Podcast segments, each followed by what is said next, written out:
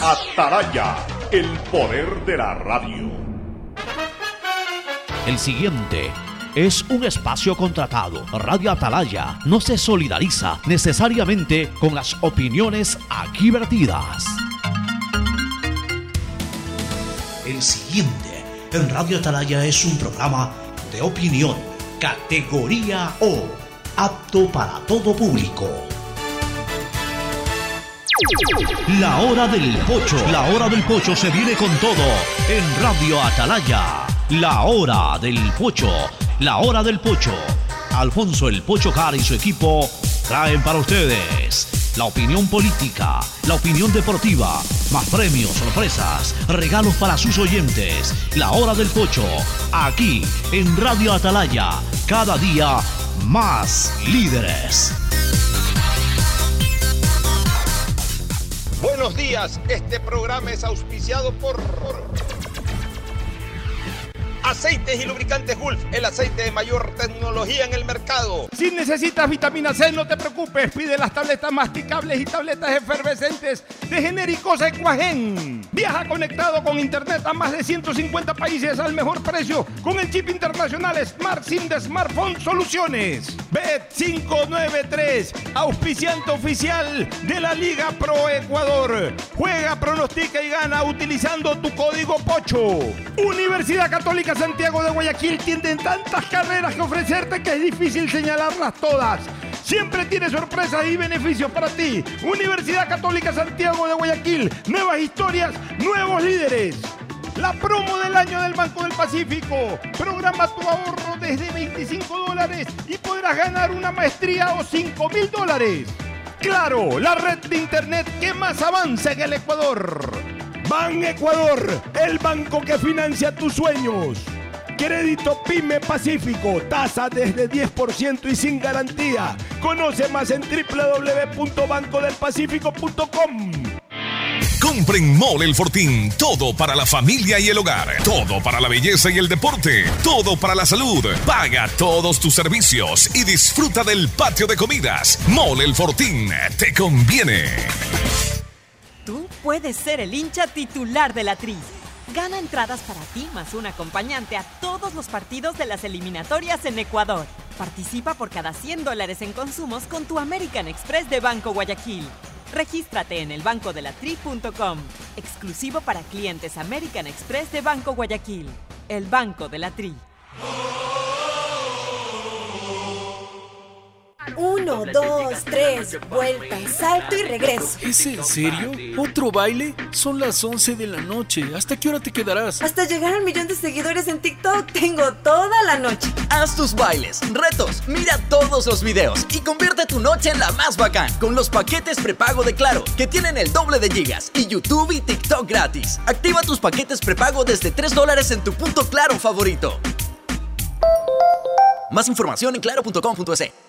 En la cerrajería ya ingresé como a los 18, 20 años. Gracias a Dios con esto he obtenido mi- mis cosas, mis bienes. En mi préstamo fue de 3 mil dólares. Con eso compré todo lo que más necesitaba y me ha valido de mucho como para salir adelante. Visita la agencia más cercana y acceda a nuestros créditos productivos. Ban Ecuador financia tus sueños. Gobierno del Ecuador. Autorización número 0312. Elecciones anticipadas 2023 y consultas populares Yasuní y Chocó Andino. Tengo 16 años y quiero un futuro mejor. Por eso hoy decido que voy a votar, porque mi voto decide el futuro del Ecuador y el tuyo también. Si tienes entre 16 y 18 años, más de 65 años, eres miembro de las Fuerzas Armadas o la Policía Nacional en servicio activo, eres una persona con discapacidad o eres extranjero que reside legalmente por al menos 5 años en el país y estás inscrito en el registro electoral, ejerce tu derecho al voto facultativo este domingo 20 de agosto. CNE, tu voto decide. Encuentra más información en www.cne.gov.es. Este 20 de agosto decidiremos en la consulta popular sobre la actividad petrolera en el Yasuní. La pregunta por la que se deberá decidir es, ¿está usted de acuerdo con que el gobierno ecuatoriano mantenga el crudo del ITT, conocido como Bloque 43, indefinidamente bajo el subsuelo? La ciudadanía deberá elegir entre dos opciones, sí o no. Porque mi voto decide y el tuyo también. Consulta Popular del Yasuní 2023. Tu voto decide. La Secretaría Técnica Ecuador crece sin desnutrición infantil. Lidera el proyecto Infancia con Futuro. Acude a los centros de salud a nivel nacional donde podrás recibir beneficios. Nuestro trabajo continúa. Juntos venceremos la desnutrición crónica infantil. Abuelo, ¿para ti qué significa decidir? Decidir es elegir algo entre dos o más opciones. Pero ojo, no todos van a decidir lo mismo porque cada persona tiene su propio punto de vista de las cosas. Por ejemplo, este 20 de agosto, Ecuador decidirá en la consulta popular sobre la actividad petrolera en el Yasuní, porque mi voto decide. Y el tuyo también. Recuerda, si estás empadronado en el exterior, votarás telemáticamente. Consulta Popular Yasuní 2023. Tu voto decide.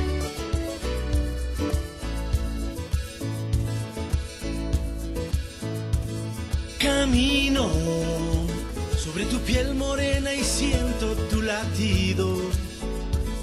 Y miro todo lo bueno que los dos hemos vivido. Te digo, solo hay razones para estar agradecido. Es lo que somos y lo que siempre hemos sido. Amigos, porque ganamos cuando mucho hemos perdido. Somos lo mismo, porque peleamos contra el mismo enemigo. Yo sigo hasta el final y tú siempre estás conmigo. Hemos caído, pero no nos han vencido. Yo soy ecuatoriano, sí señor, y tú eres mi Ecuador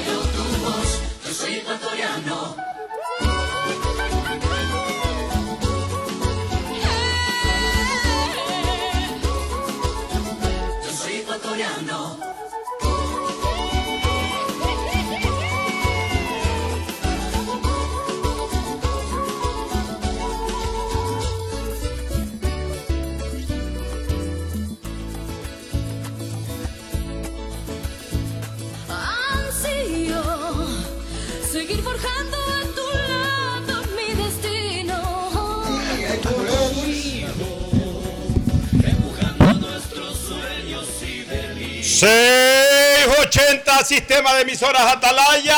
En su año 79, Atalaya de liderazgo AM, amplitud modulada. Nadie la mueve. Por eso cada día más líder. Una potencia en radio y un hombre que ha hecho historia, pero que todos los días hace presente y proyecta futuro en el Dial de los Ecuatorianos.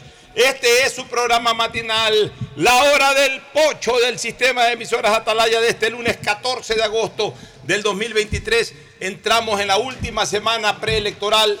Esta semana termina con el proceso del próximo domingo 20, en donde ya el pueblo ecuatoriano decidirá eh, su destino para los próximos 18 meses.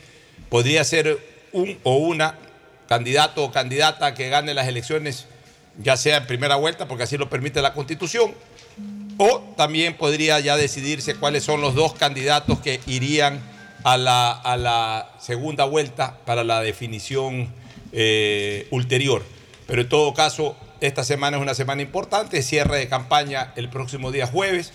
Eh, Hoy es jornada de posdebate, análisis del posdebate, luego de ese eh, encuentro que se dio el día de ayer en la ciudad de Quito, en uno de los estudios de PC Televisión. Vamos a analizar profundamente el tema y para aquello, pues con nuestros contertulios, Fernando Edmundo Flores Marín, Fer Floma, y hoy la presencia no habitual de los lunes, pero hoy nos acompaña Huguito Landívar Orellana, que también va a estar aquí haciendo su análisis, porque la verdad es que necesitamos varios criterios al respecto. Pero el primero, el saludo de ambos. Fernando Edmundo Flores Marín, Fer Floma, pasa a saludar al país. Fernando, buenos días. Eh, buenos días con todo, buenos días Pocho, buenos días Hugo. Eh, sí, bastante. ¿qué? Yo no diría si es bastante lo que hay que analizar. Realmente a mí me quedó un sabor amargo. Eh, lo que vimos ayer, que lo llaman debate, que en mi criterio no es un debate, pero en todo caso ya lo estaremos analizando aquí en el programa. El saludo de Hugo Landívar Orellana. Hugo, muy buenos días. Buenos días, Pocho. Buenos días, Ferfloma, nuestros oyentes. Vamos a tener aquí varios criterios. Realmente, como dice Ferfloma, para él no fue un debate, para mí tampoco. No sé cómo llamarlo, pero yo creo que el, el esquema estuvo mal, pero ya lo vamos a tratar un poco más para el futuro. Muy bien, sí. Comencemos primero con el análisis de- del formato de este debate, que para mí fue decepcionante. Algo mejoró cuando los candidatos pudieron cogerle un poco Sobre el final. hilo. No tanto sobre el Sobre final. el Yo- final. Yo, diría que después, o sea, desgraciadamente los candidatos que no estaban, no estaban muy aplicados a este formato, y no es culpa de ellos, un formato distinto. Esto, esto es diferente a cuando tú puedes entrenar, puedes, digamos, practicar, pero eh, los candidatos presidenciales si se podían reunir era en el debate, pues no podían hacer un ensayo previo. Entonces, en ese momento se madrugaron ya de la dinámica del debate, una dinámica bastante enredada, y en los primeros 15 minutos, cuando se trató el tema quizás más importante de la noche, que era el tema de seguridad, hubo, hubo mucho enredo, mucha intervención de los moderadores diciendo esto no se puede, debe de hacerlo de aquí, lo de allá. Incluso hubo discusiones entre prácticamente todos los candidatos y los moderadores. Lo, lo que pasa, Pocho, es que ellos, ellos tenían, a todos les habían dado el formato de- del debate, pero aquí lo grave es que una persona, un- uno de los candidatos, mientras hacía su exposición, podía aludir al otro con alguna cosa y el otro no podía y el otro no le podía contestar. Mira que tampoco lo dejaban aludir. Sí, pero cuando pero lo dejaba suelto. Como cuando le dijeron a Otto que él había descartado, tres- había quitado 3 mil millones y cuando Otto quiso refutar, no lo dejaron hablar. O sea, que- son cosas que tienen que corregirse porque si a ti te aluden, tú tienes el derecho a, A la réplica. a la réplica, decir, a ver, ¿de qué me está hablando? Pero es que vuelvo a repetir, eh, el sistema es malo porque Es ni siquiera malo, dejaba es aludir. O sea, Bueno, pero lo hacían. pero Que así que no puede hacerlo, pero ya lo había dicho. Ya, pero- Y cuando el otro quería refutar eso, no podía porque no se podía. O sea, realmente un, un- un formato muy, muy malo. un, un formato malo, un formato, eh, eh, o sea, los candidatos recién ya para el segundo bloqueo, para el segundo eje, ya más o menos entendieron la dinámica y ahí fluyó un poco más, ahí ya hubo menos participación. Aún así yo creo que había exceso de participación de los moderadores. Por ejemplo, eh, ya vamos a hablar de eso de las preguntas de los candidatos, pero cuando un candidato preguntaba, para la respuesta del candidato al que le preguntaba, ¿para qué tenía que dar paso a la moderadora o el moderador? Ya simplemente deja que pregunte. O sea, demasiado se escuchó a los moderadores. Quizás al comienzo algo justificado para más o menos Tener un encauzar- orden, ¿no? Más o menos encauzar cuál era esa dinámica del debate, pero igual mucho protagonismo de los, de los moderadores. Y no por ellos, sino porque seguramente así estuvo estipulado por la producción. Pero el formato muy malo, porque ese no es un debate, señores. El formato muy malo. O sea, y esto tiene que ser revisado para segunda vuelta. Obviamente un debate segunda vuelta, como es uno a uno, debería de ser un poco más fluido. Pero igual, o sea, tienen que corregirse ahí algunas cosas. Tienen que corregirse porque es probable que también ocurra en el segundo debate. Y, si esto no cambia y no lo decimos, esto va a ocurrir en el debate presidencial del 2025 y así eh, a lo largo en próximos, en próximas contiendas electorales. Un debate tiene que tener dos vectores fundamentales. Dos vectores fundamentales. La argumentación y el contraste. La argumentación y el contraste. Olvídense, perdón que use esta palabra, olvídense de, esa pendejada de que no, que un debate, que, con altura, que un debate es, es para solamente exponer ideas. Están equivocados, señores. Y en eso también ha caído la moderadora, la que la escuché ahí en un TikTok, está equivocada. Un debate es para confrontar. Tampoco vamos a esperar de que la confrontación termine en puños, ni ya en insultos o en palabras altisonantes, no. Pero sí confrontar, pues. Porque esa es la idea del debate, pues no solamente exponer ideas, sino también contrastar, eh, contradecir, endilgar algún tipo de responsabilidad partidista o personal que tenga uno de los actores políticos. Pues. De lo contrario se convierte en una mera conversación, pues. Y eso no es lo que se espera en un debate, señores, estamos equivocados. Aquí en, todo, en otros lados del mundo, inclusive en Estados Unidos, en Chile, en Argentina, la confrontación no puede ser evadida de un, de- de un debate. ¿Quién les ha dicho a ustedes que eh, el debate tiene que ser, que la altura del debate es sinónimo de que no hay que criticarse entre ellos. ¿Quién les ha dicho eso? Y esto hay que decirlo. Esto hay que decirlo. Era un poco como tomar la lección. Eh, mira, o sea, un, pregunto, tiene que contestar. Ya, decir, tomándole una lección. un- debate. Fernando, tiene que ser la exposición de lo que propongo y también el contraste, la contradicción eh, o la crítica. Ya. Lo- y, y- y- y en la exposición, ¿qué es lo que yo creo? Es verdad, un, un- un debate, es un debate largo porque hay ocho candidatos. Yo creo que, que cada candidato también debería tener un poquito más de tiempo para su exposición sobre las diferentes temáticas. Que tres minutos es un buen tiempo, 45 segundos, señores, es muy difícil concretar o vender una idea en 45 segundos. Debería de ser tres minutos. Me parece bien la idea del sorteo alguien que le contradiga, alguien que lo contraste, para, para, digamos, para que no haya favoritismo. Saca un cartel, ¿quién? Si yo soy Harp y, saca el, y saco el cartel Orellana, este, Landívar Orellana, Landívar Orellana me contrasta. O Flores Marín, Flores Marín me contrasta. Pero, pero ¿a qué diablos tiene que ponerse en este formato que, que los candidatos hagan preguntas entre sí? ¿Acaso los candidatos son periodistas? ¿Acaso los candidatos van a un debate para preguntar? Los candidatos van para exponer y para contradecir. Esa es la posición de un Ese es el candidato. punto, contradecir. O Pero sea, si lógico. tú dices algo y yo no estoy de acuerdo, al menos con lo que has dicho, te tengo que Es que refutar y ese es el decir. fondo de un debate. Eso es un debate. Eso es un Pero debate. no que yo tengo que preguntarle, preguntarle ¿Preguntar qué? Eh, Y no le puedo preguntar confrontando porque te dicen, no, eso no puede. O sea, eh, el, el- el formato un verdadero absurdo que hay que decirlo porque si no, en todo caso es una pérdida de tiempo y se, y se le quita la verdadera expectativa y se le quita la verdadera emotividad a un debate. Y entonces terminamos reduciendo esto a un programa sintonizado por un 5% de la población Aparte cuando la idea es que... obligatorio, lo- ¿no? y, ah, eh, es que es obligatorio, pero- pero la idea es que un debate sea observado por lo menos por el 50% de la población electoral. Pero bajo esos formatos, aburridos, eh, demasiado tensos, demasiado eh, eh, falta de, de- emotividad, falta de que, que no generan ningún tipo de expectativa, reducen totalmente la sintonía a un 5, 6% de audiencia. Entonces no cumple su propósito de que la mayor parte de la población electoral conozca profundamente el pensamiento de los candidatos y conozca profundamente también las contradicciones que deben de tener los candidatos. El criterio de ustedes.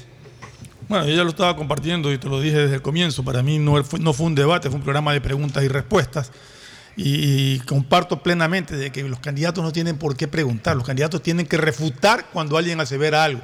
Refutar y observar eh, las cosas con las que no está de acuerdo. Eh, yo, los moderadores, pues yo creo que ellos hicieron lo posible por porque se ajusten al formato del debate. Y quizás eso los llevó, como tú dices, a intervenir eh, permanentemente y debe de haber estado en el libreto de que cada vez que termine de exponer a alguien tenga que hablar y decirle lo que tiene que hacer al, al otro candidato, lo cual tampoco es correcto, porque cada intervención explicarle al otro lo que tiene que hacer, eh, si ya lo han dicho 10 veces, ya pues, ya, ya, ya lo sabes, no tiene por qué estártelo repitiendo. Y más allá de eso, yo pienso que en el momento que estás en el, en el atril, sabes que tu respuesta va a ser muy corta y tienes que ir muy preparado. Tienes que haber estudiado bastante para prepararte con los temas. Porque casualmente, como es corto, tienes que exponerlo rápido y bien. No, eh, como dijo el señor Jaco Pérez, de lo del Ecuabol y, lamentablemente la falta de preparación del señor Armijo también se la vio, ¿no? Pero es, es que encima la pregunta del candidato tenía que ser sobre lo que el otro había dicho. Claro. Correcto. O sea, no, no, no.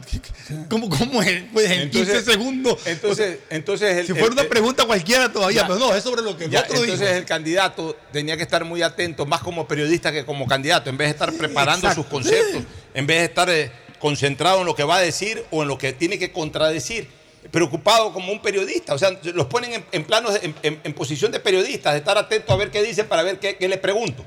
Eh, Sin eh, refutar. ya, eh, Porque no puedes- no puedes Mira, refutar, y también, no y puedes también pelear. tenemos que respetar de alguna manera este, el, el estilo político de los que están en ese momento protagonizando el debate. El estilo político. O sea, por ejemplo, ayer, sinceramente, te lo dije, Fernando, fuera de micrófono, ayer hubiese tenido problemas, en paz descanse, Fernando Villavicencio. ¿Por qué? Porque sí, es verdad, Fernando eh, tenía muy clara la película como, como, como en la parte ejecutiva de lo que tenía que hacer, de lo que no tenía que hacer. Eso lo tenía claro. Aquí vino el día lunes, justamente hace una semana, expuso muy bien diferentes temáticas. Pero ¿cuál es el fuerte de Fernando Villavicencio? La contradicción, la denuncia, eh, el enfrentamiento político por temas incluso hasta de corrupción con el correísmo. Hubiesen Entonces, ayer, ayer hubiese sido un momento oportuno, por ejemplo, si, si, si él hubiese participado del debate, si no le hubiese pasado lo que desgraciadamente le pasó, eh, seguramente él hubiese llevado documentos, hubiese llevado información, o, o- más que llevar documentos, porque creo que no permiten ni siquiera que entres con un papel a ese debate, pues él tenía en la mente todo. Hubiese generado mucha contradicción con el- la candidata correísta, pero si hubiese estado ayer él en el debate, le iban, lo iban a interrumpir de entrada. No, no, no puede atacar a nadie. Entonces, le cortaban una de sus fortalezas políticas. Entonces lo limitaban solamente a una parte de eh, su, su Además- quehacer político. Pues le, le hubiesen coartado su fortaleza política, que en este caso es la confrontación. Entonces hay que respetar eso. Además, Pocho, tiene que ver que en un debate o en una exposición de esta naturaleza, si tú dices algo, tienes que ser cuestionado. No puede, la gente quiere saber que este señor está ofreciendo el oro y el moro y nadie le dice nada, porque está prohibido en el debate poderle refutar O, lo que o tenía que decírselo así entre dientes y, y- y- y con el riesgo que te digan, no puedes decir eso. No, la verdad es que un, un formato absurdo. Un formato absurdo. Y quitémonos esta cosa de la cabeza, señores, de que el debate tiene que ser con altura y entonces eh, eh, lo que interesa es solamente proponer las cosas. Están El debate equivocados. tiene que ser con respeto. Una cosa es el respeto y otra cosa es la altura. O sea, la para que sea un debate de altura se necesita que se genere respeto. Pero ninguna de las dos cosas está en contraposición con la contradicción. De hecho, aquí este, eh, tanto Hugo como quien habla somos abogados. Y sabemos perfectamente que uno de los principios del derecho, especialmente del derecho penal y de todo derecho, es el principio de contradicción. Y, y- y- y las audiencias son verdaderos debates académicos. Las audiencias son, tú lo sabes, Hugo, son debates académicos en, en el sentido de que hablan las partes. Incluso en la Constitución que- tenemos el derecho a la réplica. Claro, y en el momento en que hablan las partes, hay un alegato y hay una contradicción a ese alegato. Entonces, ¿cómo es posible que en un debate se coarte la contradicción? Y, y ya pasó esto, ya vamos a analizar eh, el comportamiento de cada uno de los candidatos, quiénes salieron ganando, quiénes no salieron ganando, quiénes eh, se proyectaron, quiénes no se proyectaron. Ya vamos a hablar de eso en la segunda parte, pero no podíamos dejar de tocar este tema. No podíamos dejar de tocar este tema. Y, y- y para culminar ahí mi comentario. Entonces, realmente eh, a mí lo que me preocupa no es lo que pasó ayer, sino que en, en el debate de segunda vuelta sigan con la posición de que no se pueden contradecir, de que no se pueden achacar. Y, que esto continúe en adelante en los próximos debates. Entonces estamos desnaturalizando el verdadero concepto de un debate, Fernando. Aquí lo que lo queda es una, duda que hubiera pasado, como tú dijiste, si hubiera estado Fernando Villavicencio en el debate. Pero me queda también otra duda que es, que es la participación de, de Construye en, estas elecciones, porque Construye hace dos días, a raíz de que falleció Fernando Villavicencio, de que fue vilmente asesinado, le hizo unas consultas al Consejo Nacional Electoral que según ellos nunca, nunca tuvieron respuesta, nunca les contestaron. Entonces optaron por poner de candidato, de inscribir como candidato a Cristian Zurito, un reconocido periodista de oposición también al, al correísmo. Él inscribió su candidatura, pero lógicamente no está calificada. Claro, Entonces, él no era candidato. No, no era candidato, no podía participar, a pesar de estar inscrito, no podía participar en el debate porque no estaba calificado.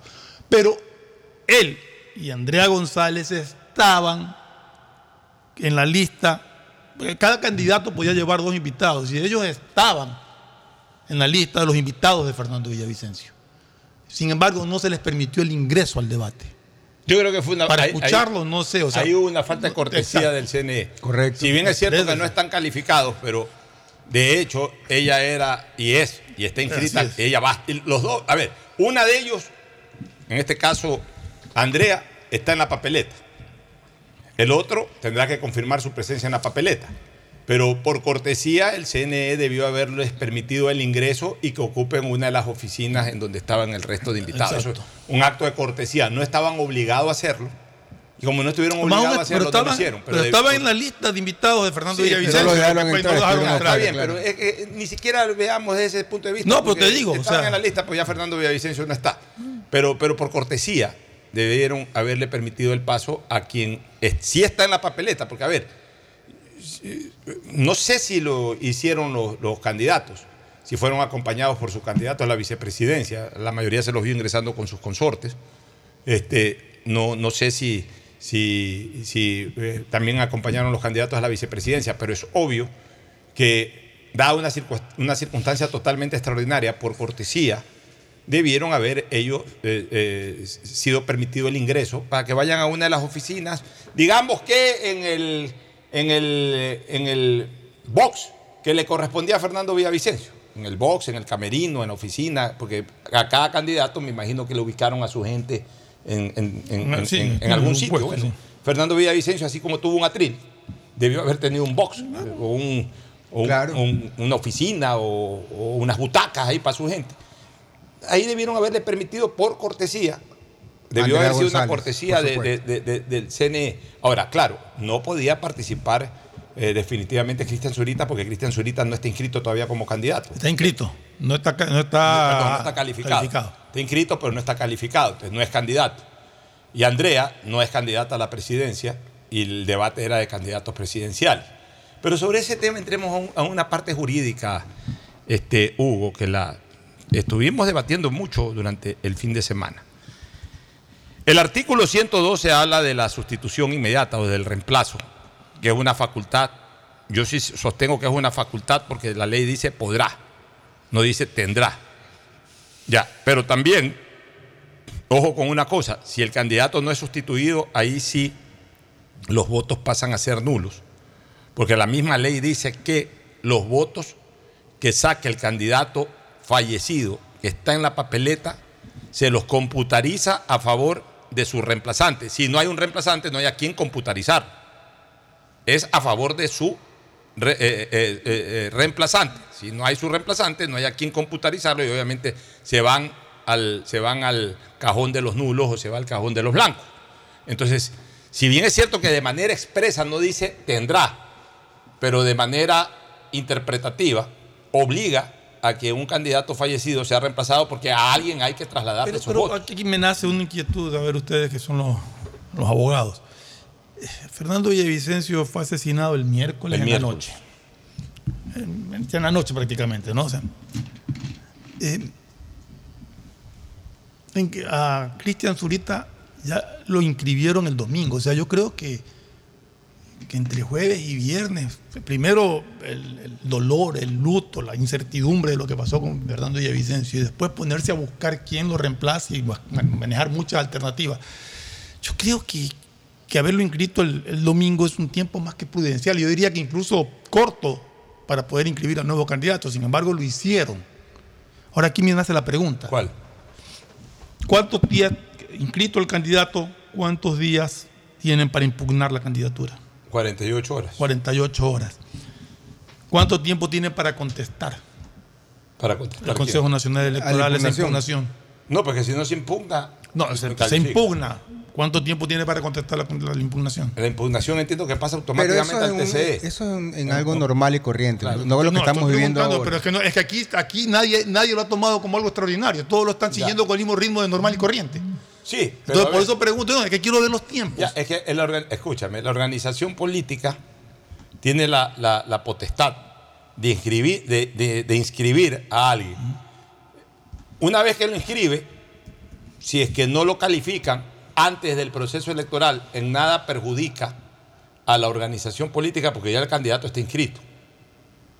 De hecho, el candidato teóricamente, desde lo, desde lo legal, desde, desde el espíritu de la ley, de lo que dice la ley textualmente, Hugo, sígueme con este comentario. Pero es que- teóricamente no está obligado a estar listo al domingo de las elecciones.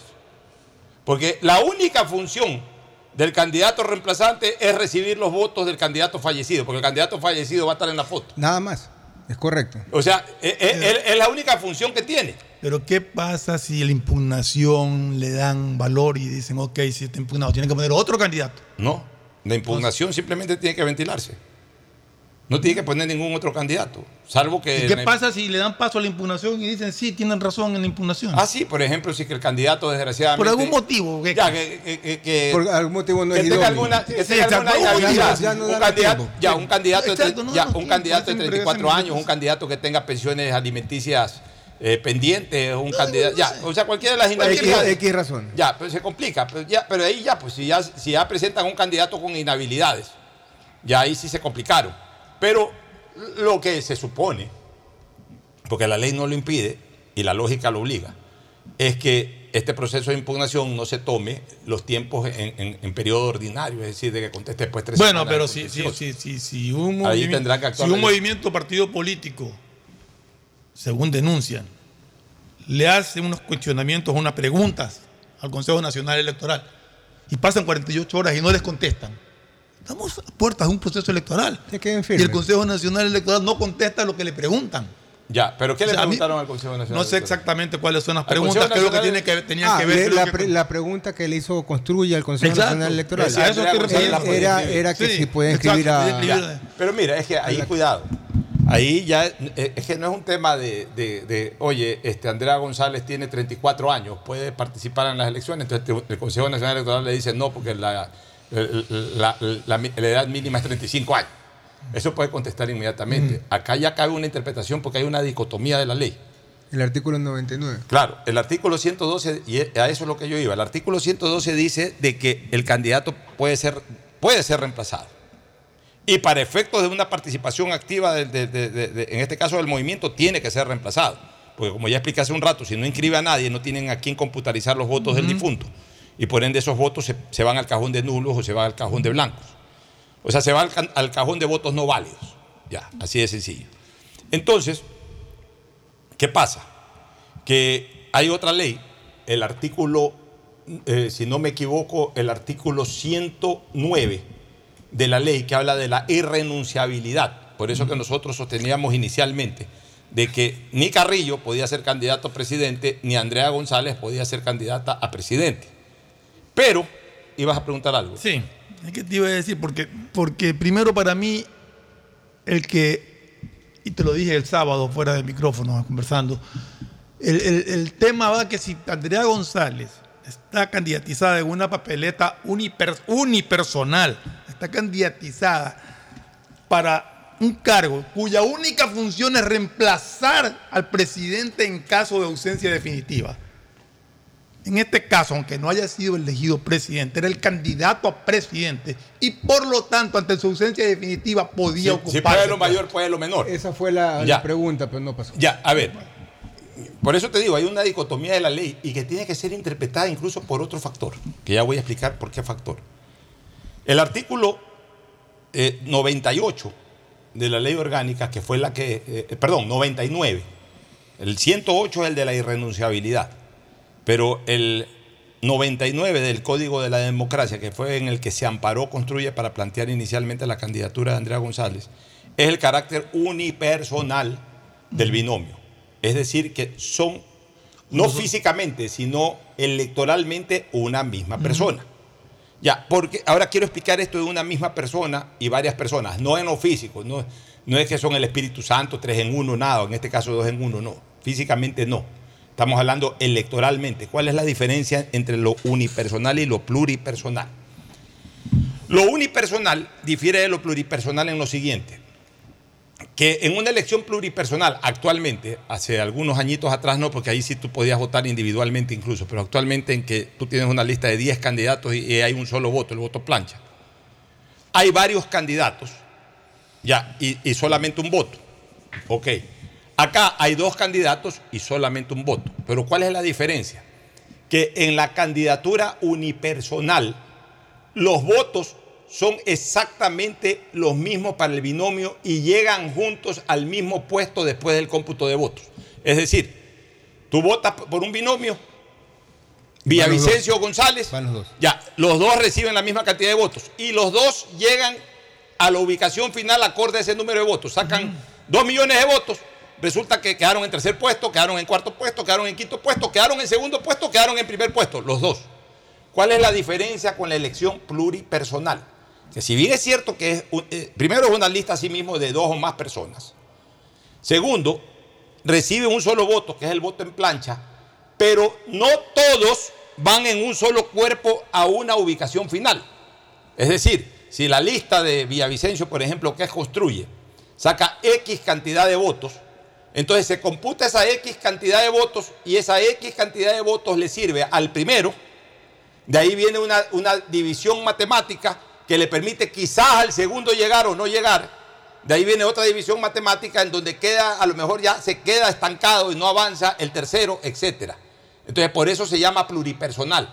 Porque del voto no dependen en conjunto, sino que ya ahí comienza la individualización de la posición final. Entonces, eso es elección pluripersonal. No porque eh, hayan varias personas, sino porque el voto en la elección pluripersonal no es uniforme para todos en cuanto a su ubicación final después de la votación, sino que entran una serie de operaciones, en este, en este caso incluso matemáticas, que hacen de que se fragmente o se divida esa lista en razón de la ubicación final que tenga. Creo que antes del 70 y de las elecciones del 79, creo que ahí cambió, pero antes sí era individual. Antes tú podías votar para presidente de la República por un candidato y para en vicepresidente por del 68. otro, de la otra lista. Que de en hecho el 68 Zavala que ganó el doctor Zavala político, este, clasificó La como vicepresidente. sí. Entonces, una vez que, que- que- que ya hemos analizado cuál es la diferencia entre votación eh, unipersonal, Unipersonal. y, pol- y- y poli- y- Pluripersonal. y pluripersonal, ahora sí veamos una cosa. Si es que el carácter unipersonal da de que sean un mismo cuerpo electoral, el candidato a presidente y vicepresidente, porque parten juntos y terminan juntos con la votación que reciben. Lo lógico es que siendo unipersonal, ok, uno de los dos falta, entonces en este caso el de abajo puede sustituir al de arriba, sustituir sin necesidad de renunciar, porque son un solo cuerpo y lo que tienes que llenar es la vacante de... de- de- Es que, de- de- de- eh, de- bajo de- esa premisa sí, sí, ca- sí Es que, es que ese es el punto, la- ese es el punto que yo la tengo. solicitud de ellos, En este ¿no? caso, y como yo lo planteé también al comienzo, de sustitución por ausencia definitiva, no es renuncia, es simple y llanamente asumir el cargo que la constitución y la ley le dice que tiene que asumir. Ahora, te quiero decir una cosa, Fernando, y por qué para mí este, es- este es un tema que tiene que interpretarse, ya no para esto, porque ya, Sí, no, ya construye, hablando de- ya construye, Sí, habilitó, habilitó a- o inscribió inscribió a, a- otro a- candidato. sí, claro. Escucha esto, Hugo, para tus análisis también. Esto es importante interpretarlo, el carácter unipersonal. Porque si esto no se interpreta y queda como que son dos candidaturas distintas, entonces queda habilitada la posibilidad de que una persona que ocupó ya un cargo en dos ocasiones pueda presentarse, por ejemplo, un expresidente o un exprefecto que ya haya ocupado en dos ocasiones el cargo de presidente o de prefecto, tranquilamente se pueda presentar en calidad de vicepresidente o de viceprefecto. Porque la interpretación estaría diciendo de que son dos cargos distintos, de que no hay una unidad de cuerpo, no hay un- eh, que el carácter unipersonal no concentra que finalmente van para la misma función, sino que los estaría estableciendo como que son candidatos distintos, como candidatos de distintas Pero ahí función. también entra- Entonces ahí sí el, el- el- el candidato a, vice- a- a pres- el candidato a vicepresidente que ha sido dos veces presidente o tres- eh, dos veces presidente o el candidato a prefecto que ha sido dos veces prefecto puede decir, señores, la- la- el, el carácter unipersonal no compromete que somos una misma cosa, por tanto yo voy de candidato a vicepresidente. Ah, no, pero es que si se muere el presidente, entonces te tocará ejercer por tercera ocasión, sí, pero no he sido elegido como presidente, soy elegido como vicepresidente. Es un muy por buen, eso- es un por muy eso buen tiene que interpretarse claro. eso. Pero ya con la resolución que ha emitido ahora, que va el señor Zurita y no aceptaron la pluri... No, no contestaron. No, no, no. Pero, pero está sobreentendido Sí, que no al, al dejarlo a él inscribirlo, ya, lo está- ya están aceptándolo. Pero lo que dice el A Pocho ver, a ver, es ver, real. No, es que, es que Hugo, no, ellos plantearon una pregunta. Como no tuvieron respuesta para evitarse problemas y para evitar que durante el debate ellos no tengan candidato inscrito, prefirieron inscribir el binomio de Zurita con manteniendo a Andrea González Está como bien, candidata a vicepresidenta pero- para decir, no, yo tenía mi candidato, no lo dejaron participar. Es otra cosa por Sí, pero yo voy un poco más allá en cuanto a lo que dice el Pocho referente al revés, al vicepresidente, alguien que haya tenido dos Ujú. periodos y quiera inscribirse Sí. como, como vicepresidente. Para mí tampoco cabe, ¿por qué? Porque las mismas atribuciones y requisitos para ser presidente y vicepresidente son iguales. Entonces, ah, ahí entramos a otro punto. Claro, pero, Entonces, pero es que, pero será- que lo que dice lo que dice Pocho es que si no contestan esta situación actual, si no la aclaras- aclaran, si no aclaras cuál es el carácter de ¿cómo la, haces de después? la- de- Pero yo pienso que de la deberían declararlo. de la unipersonalidad de la candidatura. Esa diferencia, esa- Porque- eso deberían aclararlo. Porque para- si no aclaras cuál es el carácter de la unipersonalidad de la candidatura, si yo hubiese sido dos veces presidente, y no lo estoy diciendo por Correa, sino de aquí en futuro incluso. O- o- olvidémonos de la presidencia, vamos a la prefectura. Ya, dilo por Jairala si quieres. Para que no esté en este momento en el escenario político de, una manera hiperactiva, sino, eh, digamos, tras bastidores. Este, Jairala fue dos veces prefecto del Guayas. Y en la próxima elección a la prefectura él se lanza de candidato a viceprefecto. No le pueden entonces decir está prohibido por la unipersonalidad de la. porque, porque finalmente nunca se aclaró en este otro caso.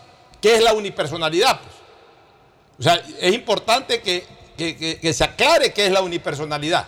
Porque si la unipersonalidad es eh, eh, eh, la, la consolidación de un solo cuerpo electoralmente hablando, entonces no cabía eh, objetarle o bloquearle a la señora Andrea González que asuma la candidatura presidencial porque está dentro de ese concepto de Es que, unipersonalidad Pocho, electoral. Es que ahí es donde yo voy. No lo han objetado ni bloqueado, simplemente no contestaron. Ya, que es por peor, eso- no contestaron. Por eso, por eso es importante que se Pero aclare. deberían, deberían, Deberían de contestar, por lo menos ahora deberían de Porque- contestar y decir si puedo, si podía o lo que sea. O sea, el mar de posibilidades son algunos, no Exacto. solamente por desgracia el tema que estamos tratando de Fernando Villavicencio, sino por lo que se puede venir con alguien que se quiere inscribir como vicepresidente de algo. En el caso, sí, el en caso de ejemplo de, del O sea, Ayala, mira, por ejemplo, ¿no? Mira, mira, mira que eh, finalmente todo eh, esto que ha, eh, ha estado repleto de generación de vacíos legales, ahí hay otro vacío. Eh, la aclaración puntual de qué es el carácter unipersonal y cuál es el carácter pluripersonal. Que yo pienso que el, podría la Corte Constitucional, en su sentencia interpretativa al artículo de la muerte cruzada, también deberían agregar eso, eso, en cuanto a la vicepresidencia. También deberían agregarlo ahí. Creo que deberían hacerle un- un- una especie de enmienda o a, a esa, a esa sentencia interpretativa y analizarla nuevamente y poner esto para que no vuelva a suceder. Y debería de quedar establecido que en caso del fallecimiento o la ausencia definitiva de un candidato a la presidencia de la República, automáticamente su binomio asume ese cargo, Y- asume y- esa representación. Y te digo una cosa, desde el punto de vista legal, siendo la única función del candidato reemplazante receptar los votos del candidato original, lamentablemente fallecido, como es el caso de Villavicencio, hay dos o tres causales más por las cuales puede ser reemplazado, incapacidad mental comprobada, etc. El problema de esta que es puntual y que ya ocurrió, el caso del fallecimiento. Incluso, a mi criterio, y lo expliqué en Twitter el fin de semana, incluso a mi criterio, el candidato podría ser inscrito inmediatamente culminada las eleccio- eh, el- el- la jornada electoral. Ah, sí lo- Claro. sí lo- sí lo ¿Por qué? analizamos de esa manera. ¿Por qué? Porque el Sí. candidato puede ser inscrito, o sea, porque los resultados del domingo, hablemos así, que se conozcan, aunque sea de conteo rápido, son de todas maneras resultados todavía extraoficiales. El resultado oficial se lo proclama, se lo pronuncia apenas se agotan todos los procedimientos. eh, eh, eh, Impugnaciones, eh, impugnaciones, etcétera, ya una vez que queda en firme el resultado. Reconteo, etcétera. Ya, y eso normalmente puede tomar hasta 10, 15 días, 20 días. Y entonces, participa el domingo Fernando Villavicencio, que en paz descanse, porque él va a participar en el proceso electoral, su cara va a estar ahí, su nombre va a estar ahí, su foto va a estar ahí. Participa con Andrea González. Digamos que eh, saca una muy buena votación. No estamos diciendo ni que voten ni que no voten. Nosotros aquí no nos pronunciamos a favor de nadie. Pero digamos que saca una muy buena votación que le permita estar en segunda vuelta. Y en ese momento podrían inscribir el candidato. ¿Para qué? Para que reciba esa votación. Para que reciba esa votación. En ese momento lo pueden inscribir. Se puede dar el caso de que la votación de Fernando Villavicencio no es, no es muy buena o no llega al segundo puesto, queda tercero, cuarto, quinto. Ya ni siquiera para qué van a inscribir candidato. Ya ahí quedó ahí para la historia. Fernando Villavicencio sacó tanta cantidad de votos. Punto. Entonces, eh, porque, porque la gente confunde resultado electoral con resultado del sufragio. El sufragio da su resultado de manera oficial o se proclama el resultado oficial del sufragio varios días después, después de que pasa todo el proceso de impugnaciones, etcétera. El resultado electoral que conocemos el domingo, a más tardar a, las primeras horas del día lunes, es un resultado eh, extraoficial. Todavía ese resultado no se lo puede imputar formalmente a ningún candidato, obviamente tampoco al muerto ni a su reemplazante. Entonces, yo creo, interpretando la ley, que incluso un reemplazante puede ser, eh, digamos, puede ser inscrito hasta, hasta minutos u horas después del cierre del proceso electoral. Pero el Consejo Nacional Electoral sí dejó en claro de que tenía que inscribirse antes del domingo y entonces obviamente tienen que cumplir con, con lo, con lo señalado por el CNE. Es correcto, así, así es verdad, pero el 112 dice podrá, no dice cuándo.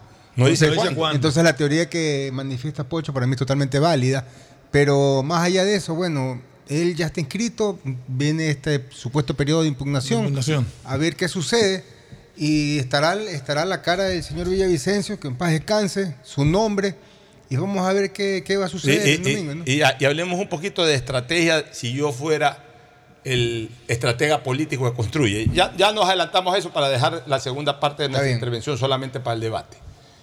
Ayer, obviamente, en el debate el gran ausente fue Fernando Villavicencio. O sea, se sintió su ausencia no solamente por el minuto de silencio, por el atril vacío, sino porque la gente sí tenía alguna expectativa y obviamente el, el tema este post-mortem acrecentó más esa expectativa si hubiese estado Villavicencio, etc. Entonces, finalmente lo que queremos decir es que Villavicencio sí estuvo en el imaginario de la gente en el debate y quedó como el gran ausente. Ya. Entonces, segundo, en una campaña con poca emotividad, el único acto emotivo o el único hecho emotivo, emotivo para mal, pero emotivo, o sea, que genera emoción, emoción de tristeza, de ira, de coraje, de, de- de- de impotencia, de lo que sea, lo generó Villavicencio. Y al generarlo, desgraciadamente él, o para él, pues simple, simple, sencilla y simplemente le costó la vida eso.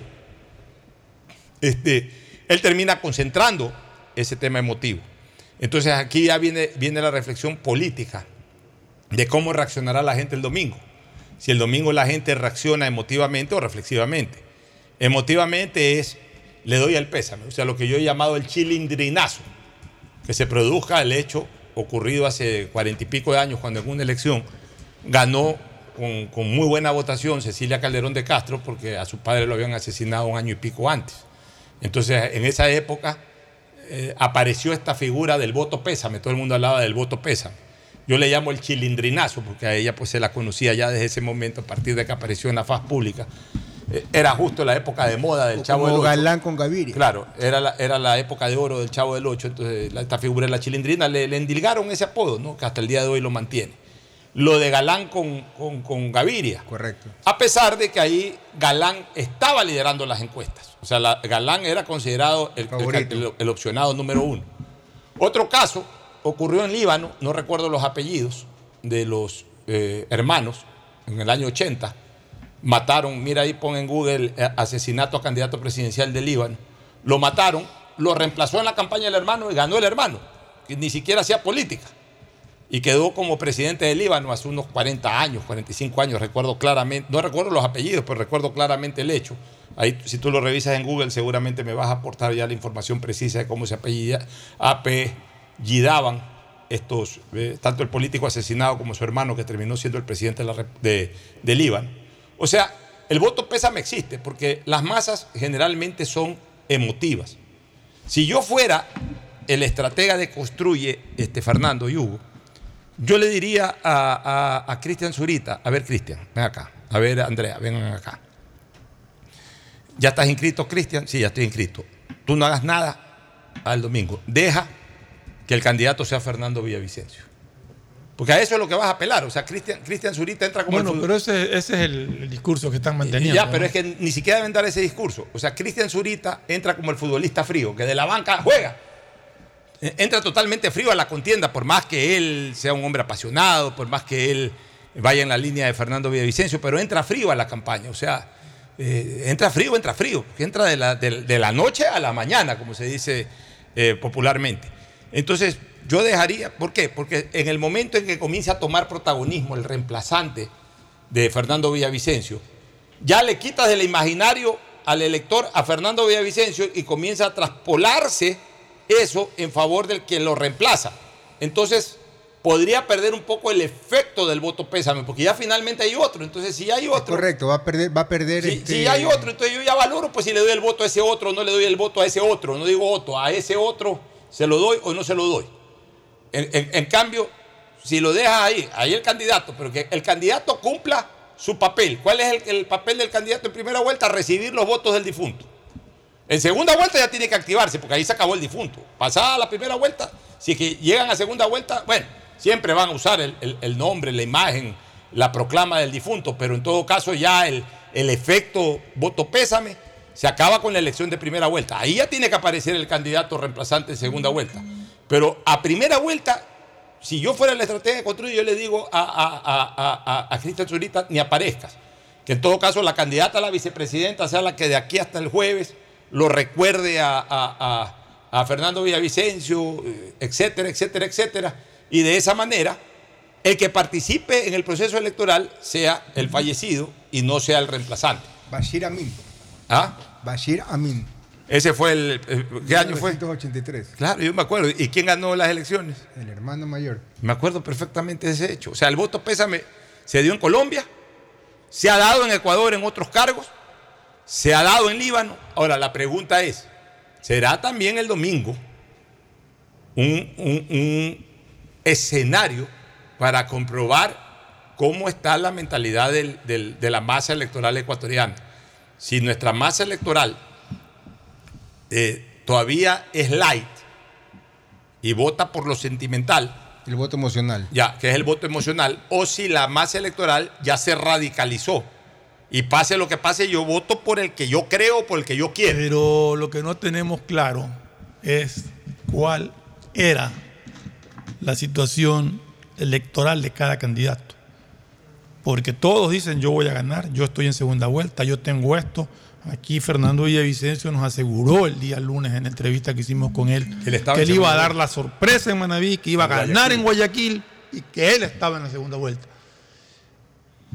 O sea, nosotros no sabemos O sea, ahorita Sí, en las encuestas que publican y que ponen a X candidato segundo y a Villavicencio lo ponían cuarto, en otras lo ponían tercero, en otras. O sea, no sabemos el panorama pero- real, el panorama pero- electoral real. Entonces, es muy difícil medir si lo que recibe es voto sentimental o si es un Ya, voto voto ya pésame. captado. Sí, pues, pero a ver, pero cuando. o sea, o- pero o si el una voto- mezcla de los dos, ¿no? Pero es que sí es fácil Es medirlo, yo creo. ¿En qué sentido? De que si desborda más o menos lo calculado. Ponte que Ah, la triunfo votación. en de- primera vuelta, por ejemplo, ahí sí tú o- dices ahí un o- voto pésame o- fuerte, ¿no? o digamos queda segundo a, a- a pocos puntos. O, o desborda lo que. A ver, porque de todas maneras, más o menos se estaba hablando de que el segundo estaba en 17, 18. Mañana, mañana en, la, en la votación del domingo ves que eh, la candidatura de Villavicencio terminó Llega a 25, registrando un 30. 25, 26, quiere decir de que hubo un incremento. Es, eh, pero también puede haber una votación de 6%, 5%, quiere decir que la gente más bien eh, Dejó de- de dejó lado. de votar porque es consciente que ya está Ya, muerto. Entonces, todo eso hay que ver. Lo que vamos a analizar también, aparte del debate, es este debate ayudó o no a los candidatos vivos a captar la migración de votos del muerto o si este debate finalmente termina generando una consolidación del voto duro que tenía Fernando Villavicencio, el voto prometido, hablemos así, que tenía Fernando Villavicencio, lo puede, lo puede todavía conservar a favor de él, más, más allá de que ya ha fallecido, más allá de que hoy es memoria. Pero, o sea, ahí vamos a ver, pues si es que, si es que finalmente hubo candidatos que pudieran entusiasmar. Porque para mí una de las cosas que ayer se jugaba en este debate era cuál de los candidatos capaces de captar la votación de Villavicencio a través de un lúcido debate eh, pudieron haber generado esa migración. O sea, de aquel que iba a votar por Villavicencio, pero ya viendo el debate, chuta, ya Fernando no está, me hubiese gustado votar por Villavicencio, pues ya viendo el debate, ¿sabes qué? Me gustó fulano, sultano, eh, del, del, eh, del lote, hablemos así, del lote de candidatos que pudieran captar eso, porque por supuesto el correísmo no va a captar jamás un voto de Villavicencio, ni siquiera Yacu Pérez. Pero yo creo que quienes estaban de alguna manera tratando de captar una migración del voto de Villavicencio eran Otto, Topic, Daniel Novoa, básicamente. Porque Armijo no, Armijo. Herbas algo. Ya. Y Herbas también algo, Herbas algo también, ya, pero yo creo que en menor grado. Yo creo que, que- pongámoslo a Herbas. O sea, los cuatro para mí estaban intentando captar eh, alguna migración que se pueda producir del voto, de- de- del voto que estaba prometido para Villavicencio. O sea, de gente que, que quería votar por Villavicencio, pero luego del debate, muchas de esas personas, o pocas, no lo sé, decidieron migrar hacia uno de ellos. O- simplemente, o simplemente después del debate lo que dijeron es, no, yo con- mantengo mi posición de votar por Villavicencio, así está muerto, le quiero dar ese homenaje, eh, por lo menos que este hombre ya que está descansando en paz, eh, eh, quede para la historia de que este hombre murió por la patria y, y- y- y- y- y logró la votación que se merecía. O sea, pues hay mucha gente, porque yo he preguntado en estos días, eh, ¿tú por quién ibas a votar? Por Villavicencio, ahora por quién vas a votar. Le voy a seguir dando el voto a Villavicencio. Yo también he escuchado mucho eso. O sea, hay gente que está manteniéndose en la posición de no importa que se, muerte, que se haya muerto, le voy a dar el voto en una, en una- en una especie de homenaje póstumo. También he escuchado a gente, quizás en menos grado, pero escuchaba a gente que sí iba a votar por Villavicencio, pero, pero ya desgraciadamente se murió y, y estoy pensando en votar por fulano. Está bien. están O en su mucha gente terminó de decidirse el día de ayer con el debate también, por fulano o sotano. Yo sí pienso que el voto pesa me ha bajado mucho ahora. Lo que yo no sé si el debate ayudó a, a- a definir por quién votar. Esa es la duda que tengo, que ya lo analizaremos en el... Sí, vámonos ahorita a la pausa para retornar con el análisis del debate. Después de hablar de deporte y de, de Melec. ya, eso como que no te gusta mucho hablar hoy día. Vamos a hablar poco porque la verdad es que nos va a tomar más tiempo lo del debate. Pausa y volvemos. El siguiente es un espacio publicitario apto para todo público. Una buena ola depende del viento, del tiempo y de la luna. Pero ir tras ella en el momento exacto solo depende de ti. El mar, como los negocios, es para valientes. Si te vas a lanzar, lánzate. El crecimiento de tu empresa es hoy. Por eso tenemos para ti el crédito Pyme Pacífico. Tasa desde el 10% hasta 6 años plazo y sin garantía. Conoce más en www.bancodelpacifico.com.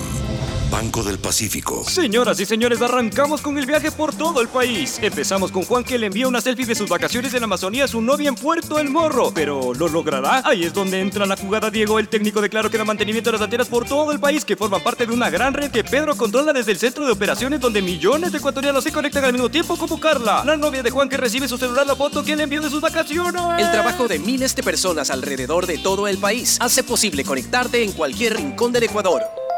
Más información en claro.com.es. Yo quiero que mi Ecuador sea mejor. Por eso voy a votar. Porque mi voto decide el futuro del Ecuador. Y el tuyo también. En democracia todos debemos participar. Por eso, las personas privadas de la libertad sin sentencia ejecutoriada sufragarán este 17 de agosto y los beneficiarios del voto en casa el 18 de agosto. CNE, tu voto decide. Encuentra más información en www.cne.gov.es. ¿Sabías que el gobierno del Ecuador te ofrece controles prenatales gratuitos para cuidar tu salud y la de tu bebé? Durante tu embarazo, puedes acudir a los centros de salud a nivel nacional. Allí recibes cuidado completo que incluye ecografías, micronutrientes y exámenes gineco-obstétricos para asegurar que tengas un embarazo saludable. Tú también acude y únete a las más de 450 mil mujeres beneficiadas por los servicios del Ministerio de Salud Pública.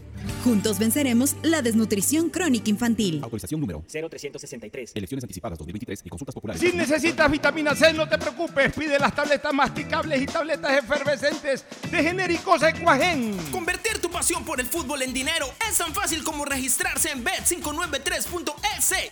Hazlo ahora y recibe el bono de bienvenida más pro. Hasta 300 dólares para pronósticos deportivos con tu primera recarga. Además, también vas a recibir giros gratis en los únicos juegos de casino que tienen la garantía de Lotería Nacional.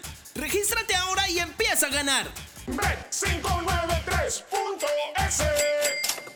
Patrocinador oficial de la Liga Pro Bet593. El domingo 20 de agosto acudiré a votar, porque mi voto decide el futuro del Ecuador, y el tuyo también. Ejerce tu derecho al voto y elige. Binomio presidencial, asambleístas nacionales, provinciales y por el exterior. También podrás pronunciarte sobre la consulta popular del Yasuní y solo en el Cantón Quito decidirás por la consulta popular del Chocó Andino. CNE, tu voto decide. Encuentra más información en www.cne.gov.es. Después de un accidente de tránsito, cada minuto es crucial para las víctimas. Por eso, usa tu celular para solicitar ayuda. Siempre cede el paso a los bomberos. Si existe una herida externa, ejerce presión para evitar la hemorragia. En caso de lesiones graves, espera la asistencia de paramédicos o personal de rescate. Cuida tu vida, conduce con precaución y actúa a tiempo. La prevención es la clave. Este es un mensaje del Benemérito Cuerpo de Bomberos de Guayaquil. Autorización número 0111. Elecciones anticipadas 2023 y consultas populares Yasuní y Chocó. Si la placa de tu vehículo termina en 7, realiza la revisión técnica vehicular durante todo el mes de agosto. paga la matrícula y separa un turno desde las 7 de la mañana para el centro de matriculación norte, el de la vía Adaule o en el sur. Los sábados se atiende de 7 a 13 horas. La ATM trabaja por tu movilidad. Autorización número 0493. Elecciones anticipadas 2023 y consultas populares Yasuní y Chocó Nadie habla de lo incómodo que es cobrar. Imagina que este es un círculo de amigos del colegio que se ve cada tres meses. Si anoche dijiste, yo pongo la botella, mañana me pagan, y hoy el chat es pura foto y nada de pago, usa círculos. Lo nuevo en tu app Banco Guayaquil. Crea un círculo en tu app. Cobra solo con el número de tus contactos. Confirma en tiempo real las personas que han pagado y las que no. Ahora cobrar y pagar ya no es incómodo. Usa círculos desde tu app Banco Guayaquil. Y si no eres cliente, abre una cuenta online en minutos. Mi voto decide el futuro del Ecuador y el tuyo también. Para elegir asambleístas provinciales en Guayas, Pichincha y Manabí, debes votar por quien conozca la realidad de tu circunscripción. Por eso, deberás votar en esas tres provincias, por asambleístas divididos en circunscripciones. Así, puedes elegir autoridades que representen a tu territorio. Este domingo 20 de agosto ejerce tu derecho al voto. CNE, tu voto decide. Encuentra más información en www.cne.gov.es. ¿Sabías que el gobierno del Ecuador te ofrece controles prenatales gratuitos para cuidar tu salud y la de tu bebé? Durante tu embarazo, puedes acudir a los centros de salud a nivel nacional. Allí recibes cuidado completo que incluye ecografías, micronutrientes y exámenes gineco-obstétricos para asegurar que tengas un embarazo saludable. Tú también acude y únete a las más de 450.000 mujeres beneficiadas por los servicios del Ministerio de Salud Pública. Juntos venceremos la desnutrición crónica infantil. Autorización número 0363. Elecciones anticipadas 2023 y consultas populares Yasuní Este Chocó 20 de agosto decidiremos en la consulta popular sobre la actividad petrolera en el Yasuní. La pregunta por la que se deberá decidir es, ¿está usted de acuerdo con que el gobierno ecuatoriano mantenga el crudo del ITT, conocido como Bloque 43, indefinidamente bajo el subsuelo? La ciudadanía deberá elegir entre dos opciones, sí o no. Porque mi voto decide y el tuyo también. Consulta Popular del Yasuní 2023. Tu voto decide. Viaja conectado con Internet a más de 150 países al mejor precio con el chip internacional Smart SIM de Smartphone Soluciones. Estamos 24 horas en los aeropuertos de Guayaquil y Quito, pasando migración junto al Duty Free. También en Plaza Quil, local 55, en San Borondón, en la avenida principal de Entre Ríos. Lo importante es que cuando viajes estés conectado, sin esperar conectarte un Wi-Fi. Conéctate directamente con tu chip al teléfono celular que quieras llamar a través del WhatsApp o de manera directa. No lo olvides, Smart SIM de Smartphone Soluciones te espera en el aeropuerto con atención 24 horas. Compren Mole el Fortín. Todo para la familia y el hogar. Todo para la belleza y el deporte. Todo para la salud. Paga todos tus servicios y disfruta del patio de comidas. Mole el Fortín. Te conviene. Pedagogía, diseño, medicina, arquitectura, comercio, turismo, nutrición, literatura, computación, psicología, trabajo social, electricidad, agronomía, animación digital. La verdad es que tenemos tantas carreras que ofrecerte que no nos alcanzan en esta cuña. Ven a la Feria de Estudios de la UCSG y descúbrelas todas. Te esperamos este 5 de agosto, de 8 a 17 horas, en la avenida Carlos Julio Arosemena, kilómetro 1 y medio. Tenemos muchas sorpresas y beneficios para ti. Universidad Católica de Santiago de Guayaquil. Nuevas historias, nuevos líderes. Estás al aire en la llamada ganadora. ¿Cuál sería el premio perfecto para una promo de ahorro? Eh, un crucero o una maestría. No, no, 15 mil dólares. ¡Correcto! Todas las anteriores. Con la promo del año de Banco del Pacífico ganas todo el año. Por cada 25 dólares en tu ahorro programado, tus ahorros de agosto participan por una maestría o 5 mil dólares. Crea tu ahorro programado y participa. Banco del Pacífico. Hay sonidos que es mejor nunca tener que escuchar. Porque cada motor es diferente. Desde hace 104 años, Lubricantes Gulf mantiene la más alta tecnología y calidad en línea de aceites para motores a diésel y gasolina. Está hecho con una fórmula especial para dar excelente protección a todo tipo de motores, evitando el desgaste prematuro de pistones, anillos y árbol de levas. ayudando a mantener limpio el motor y libre de depósitos que se forman por las altas o bajas temperaturas. Dele a su motor lo que se merece. Lubricantes Gulf, la más alta tecnología en lubricación. 104 años preservando la vida de su motor.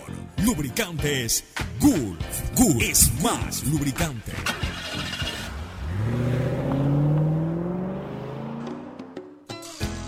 Fin del espacio publicitario.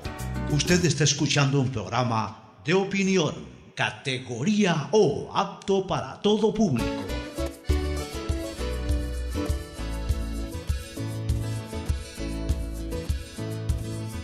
Camino sobre tu piel morena y siento tu latido. Y miro todo lo bueno que los dos hemos vivido. Te digo, solo hay razones para estar agradecido. Es lo que somos y lo que siempre hemos sido. Porque ganamos cuando mucho hemos perdido.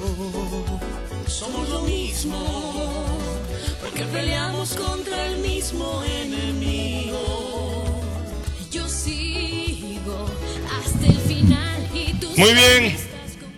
Entramos de lleno al, al segundo tema, al segundo tema de, de- de, eh, el análisis del debate. A ver, ¿quién quiere comenzar eh, a hacer su análisis del debate? ¿Comienza usted, Fernando? ¿Comienza tú? Análisis del debate. Ya no es la del formato nada, sino Sí, sí, directamente sé. la participación de los candidatos. Yo creo que, que si vamos a analizar lo que cada candidato venía representando, y si quiero decir quién fue la sorpresa, quién fue el que más impresión causó, porque posiblemente desarrolló eh, más de lo que uno podía esperar, para mí fue Daniel Novoa. Muy claro, muy, muy, muy preciso en sus, concuerdo en sus con- aplicaciones, con aplomo y todo. O sea, para mí él fue el que la Él fue el sorpresa y el, el- el para que- mí el ganador del debate porque es nuevo. Sí, es nuevo. Y muy concreto en y sus muy respuestas. concreto en sus respuestas. Eh, de ahí analizar el, comportamiento de los demás, pues teníamos a un candidato como Jan Topi que basó todo siempre en su tema de seguridad, todo lo llevó hacia seguridad, seguridad, seguridad, o sea, se volvió monotemático con eso. Y Otto, cuando fue cuestionado por su pasado como vicepresidente de la República y todo, quiso ser quien no es él, quiso ser un poco agresivo en su, en su comportamiento y ese no es Otto Sonnenholder. O sea, en cuanto a Luisa González, se dedicó a, hablar de que eso ya lo hicimos, de que eso ya lo hicimos, de que ya han hecho todo. No sé. Realmente creo que, me quedó debiendo mucho en ese sentido. Fue también muy monotemática con el ya lo hicimos, ya lo hicimos, ya lo hicimos. Eh, señor Armijos, muy confuso al comienzo, al final se asentó un poquito, pero al comienzo realmente muy, muy, muy confuso en sus ideas. Y Jaco Pérez es el Jaco Pérez que siempre conocimos. O sea, su tono, todo su, su comportamiento exactamente siempre igual. Eh, Javier Herbas tratando de, imaginar las cosas, pero creo que ya, puede ser que me equivoque, pero me da la impresión de que ya para, para Javier Herbas ya pasó el momento. En el debate anterior, la candidatura anterior, impresionó mucho. Ayer no me causó esa, esa impresión de la vez pasada. Más o menos así a grandes rasgos lo que, lo que puedo opinar de lo que vi ayer. En general, es un debate que, como te dije, el formato no ayudó y no me gustó tampoco. Pues no creo que, que más allá, como digo, de, de haber visto a un Daniel Novoa que sí me- me sorprendió con, con el comportamiento. No, no pensé que iba a estar tan, tan claro y tan, tan maduro en su comportamiento. Eh, los demás se mantuvieron prácticamente lo mismo. No creo que se aportó nada nuevo como para, como para pensar que, que me hicieron cambiar de opinión por, por, por este o por el otro o por el de acá. Bueno, eh, yo concuerdo. En, para mí, eh, Topic, Otto y Daniel Novoa fueron los que contestaron el cómo.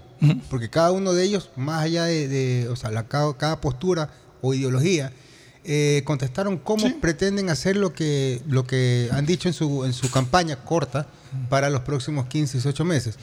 Eh, de ahí, el Herbas, eh, señor Herbas, no, no lo encontré mm, con una respuesta clara.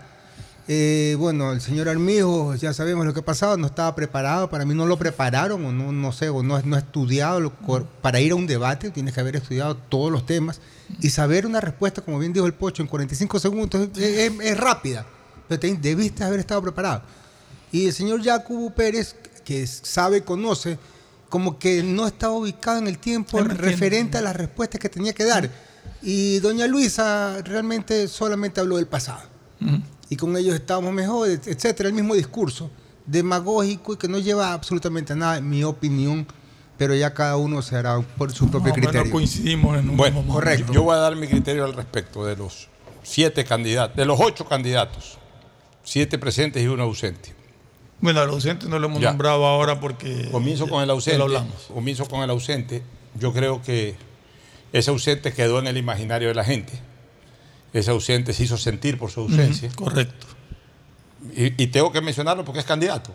Correcto. esté muerto, pero es Sí, candidato. sí, nosotros realmente o sea, no- es no- cantador de votos. ahorita, es realmente no, no lo hemos no lo hemos nosotros eh, en nuestro análisis considerado, pero eh, yo creo que ya, ya que lo mencionaste al ausente, como dices, eh, eh, yo creo que la gente que, que había decidido votar por él va a mantener su posición. Ya, o sea, él- él- él- ayer se sintió su ausencia. Se sintió su ausencia por varias cosas. Primero, porque estaba el atril vacío. Segundo, porque su gente más cercana, en este caso quien lo reemplaza y quien la acompañaba en el, y quien la va a acompañar en la papeleta, hicieron presencia ayer e hicieron sentir de que ahí quería estar eh, eh, Villavicencio a través de ellos y finalmente no pudieron. Tercero, porque hicieron un minuto de silencio. Correcto. Cuarto, porque se lo mencionó siempre como víctima. Lo, mencionó como víctima el CNE en, la aclaración que hizo antes del debate y lo mencionaron algunos de los candidatos recordándolo como, como una víctima. Y cinco, porque era un hombre que tenía claras posibilidades de, de ser protagonista el domingo en las elecciones, pero particularmente ayer en el debate. Entonces, al no estar presente, la gente lo extrañó, mucha gente se preguntó qué hubiese dicho Villavicencio. Hay otra gente que incluso hasta dicen lo mataron para que no esté en el debate, porque Ujú, ese sí. también ha sido un discurso de, de su entorno, de parte de su entorno. O sea, finalmente Villavicencio ayer hizo sentir su ausencia, eh, digamos que desgraciadamente y de manera absolutamente involuntaria, porque él hubiese querido estar presente y sobre todo hubiese querido seguir viviendo, ¿no? le quitaron la vida. Ahora vamos a los siete presentes el día de ayer. Creo que el debate le fue básicamente favorable a Jan Topic. ¿Y por qué le fue básicamente favorable a Jan Topic? Porque Jan Topic pudo desarrollar su estrategia. ¿Cuál era la estrategia ayer de Jan Topic? Posicionarse como el candidato que va a luchar eh, en contra de la delincuencia y a favor de la seguridad. Logró hacer lo que, a pesar del formato, a pesar de, de lo difícil que era ayer expresarse en, con poco tiempo, en la confusión esta que había de que si ataco o no ataco, que es expreso o no expreso, que eh, tienes que explicar cómo y no solamente decirlo. A pesar de todo eso, él logró posicionarse porque cumplió con una estrategia que la dicen los politólogos. ¿Cuál es la estrategia que dicen los politólogos? Puedes hablar, hablar de cualquier cosa, pero siempre refiérete a lo que más te interesa que te escuche. Si ayer le hubiesen preguntado a él sobre la lluvia, de si va a llover mañana o no va a llover, a lo mejor decía sí va a llover, no va a llover, pero hablaba de la seguridad. Eh, que el tema de los niños, de, la desnutrición infantil, sí, esto lo vamos a solucionar, es el 27% de la tasa, pero lo más importante es la seguridad. Que el tema de- del petróleo, del, subsidio de combustible, sí, estamos pensando esto en el subsidio de combustible, pero no habrá subsidio de combustible si no garantizamos la seguridad. O sea, metió siempre la seguridad. Logró posicionarse como el candidato que finalmente está obsesionado con la seguridad. Eso es lo que él quería vender. Que la gente lo vea como que él está obsesionado con la seguridad. Que para cualquier cosa que hable, mete la seguridad por sobre todas las cosas. Entonces, para la gente que en este momento considera, y yo creo que un alto porcentaje de la población, eso no quiere decir que toda la gente que considera que el problema de la seguridad es el más importante resolver, no quiere decir que toda esa gente que es, yo diría, un 70, 80, 90%, pues no decir el 100% de la población va a votar por Topic, pero por lo menos Topic logró posicionarse ayer en el debate en ese tema que es el tema más álgido, quedó como el candidato que más enfoca ese tema. Y, y es, aparte, se manejó bien en, en cuanto a, a, expresión, se manejó bien en, en otras, en, otras materias que no sean exclusivamente la de seguridad, pero siempre llevando la, su intervención a la seguridad. Entonces, por eso digo que fue el que más provecho le sacó ayer el debate. Yo no puedo hablar de ganador o perdedor del debate, porque este debate no, no, no, no hay cómo generar alguien que gane o alguien que pierda, sino yo voy más bien a hablar de quién logró posicionar eh, su mensaje. ¿Cómo? Entonces, creo que Jan Topic en ese sentido sacó ventaja sobre los demás. Segundo candidato, en este caso candidata, Luisa González. Yo ayer lo puse y lo reitero. Para mí Luisa González no salió mal. No quiero decir cuando señalo no salió mal de que hizo un muy buen debate. No creo que hizo un muy buen debate. Pero no salió mal por dos razones. Porque ella también cumplió una estrategia. ¿Cuál es la estrategia del correísmo en este momento? Recordarle a la gente que antes estaba mejor que ahora. Esa era la estrategia del correísmo. El correísmo no tiene nada más que aportar. El, cor el correísmo no nos va a decir cómo salir del problema de la inseguridad. El correísmo no nos va a decir eh, eh, cómo solucionar el problema de los hospitales. Si lo pueden hacer, si que ganan y lo pueden hacer a buena hora y si no lo hacen a mala hora. Pero en todo caso, el correísmo no te va a plantear soluciones. No te está planteando soluciones. O sea, la estrategia del correísmo ya desde hace algunos meses pero durante todo este tiempo del asismo, la estrategia del correísmo ha sido, incluso del leninismo también, o sea, de la época de Lenín Moreno, la estrategia del correísmo ha sido vender el concepto a sus votantes para consolidar ese voto duro y por ahí para atraer otros votos blandos, eh, consolidar la idea de que en tiempos de Correa se estuvo mejor que en tiempos siguientes. Háblese Lenín Moreno, háblese Guillermo Lazo. Y ayer la señora se dedicó a eso. Entonces la gente critica, sí, pues se dedicó a hablar del pasado, pero bueno, pues eso es lo que ellos quieren reivindicar, pues. Entonces, si tuvo todo el espacio y tuvo toda la posibilidad de hablar del pasado y de consolidar el criterio de que antes estaba mejor que ahora, y como el formato no la blindó, porque si alguien sacó beneficio del formato fue la señora Luisa González, porque la blindó, o sea, no, no había como contrastarle lo contrario a lo que ella decía porque el formato no lo permitía. Entonces ella quedó blindada de eso y dejó sembrada la idea. Ah, que la gente la capte o no la capte, que la gente esté de acuerdo o no esté de acuerdo. A lo mejor tú, Fernando y yo no estamos de acuerdo, pero ah, los correístas sí están de acuerdo con lo que dijo la señora González. Por ahí puede haber gente que no necesariamente siendo correísta, esta señora los haya invitado a la reflexión o a la comparación y a lo mejor de esa comparación pudiera sacar algo más de votos.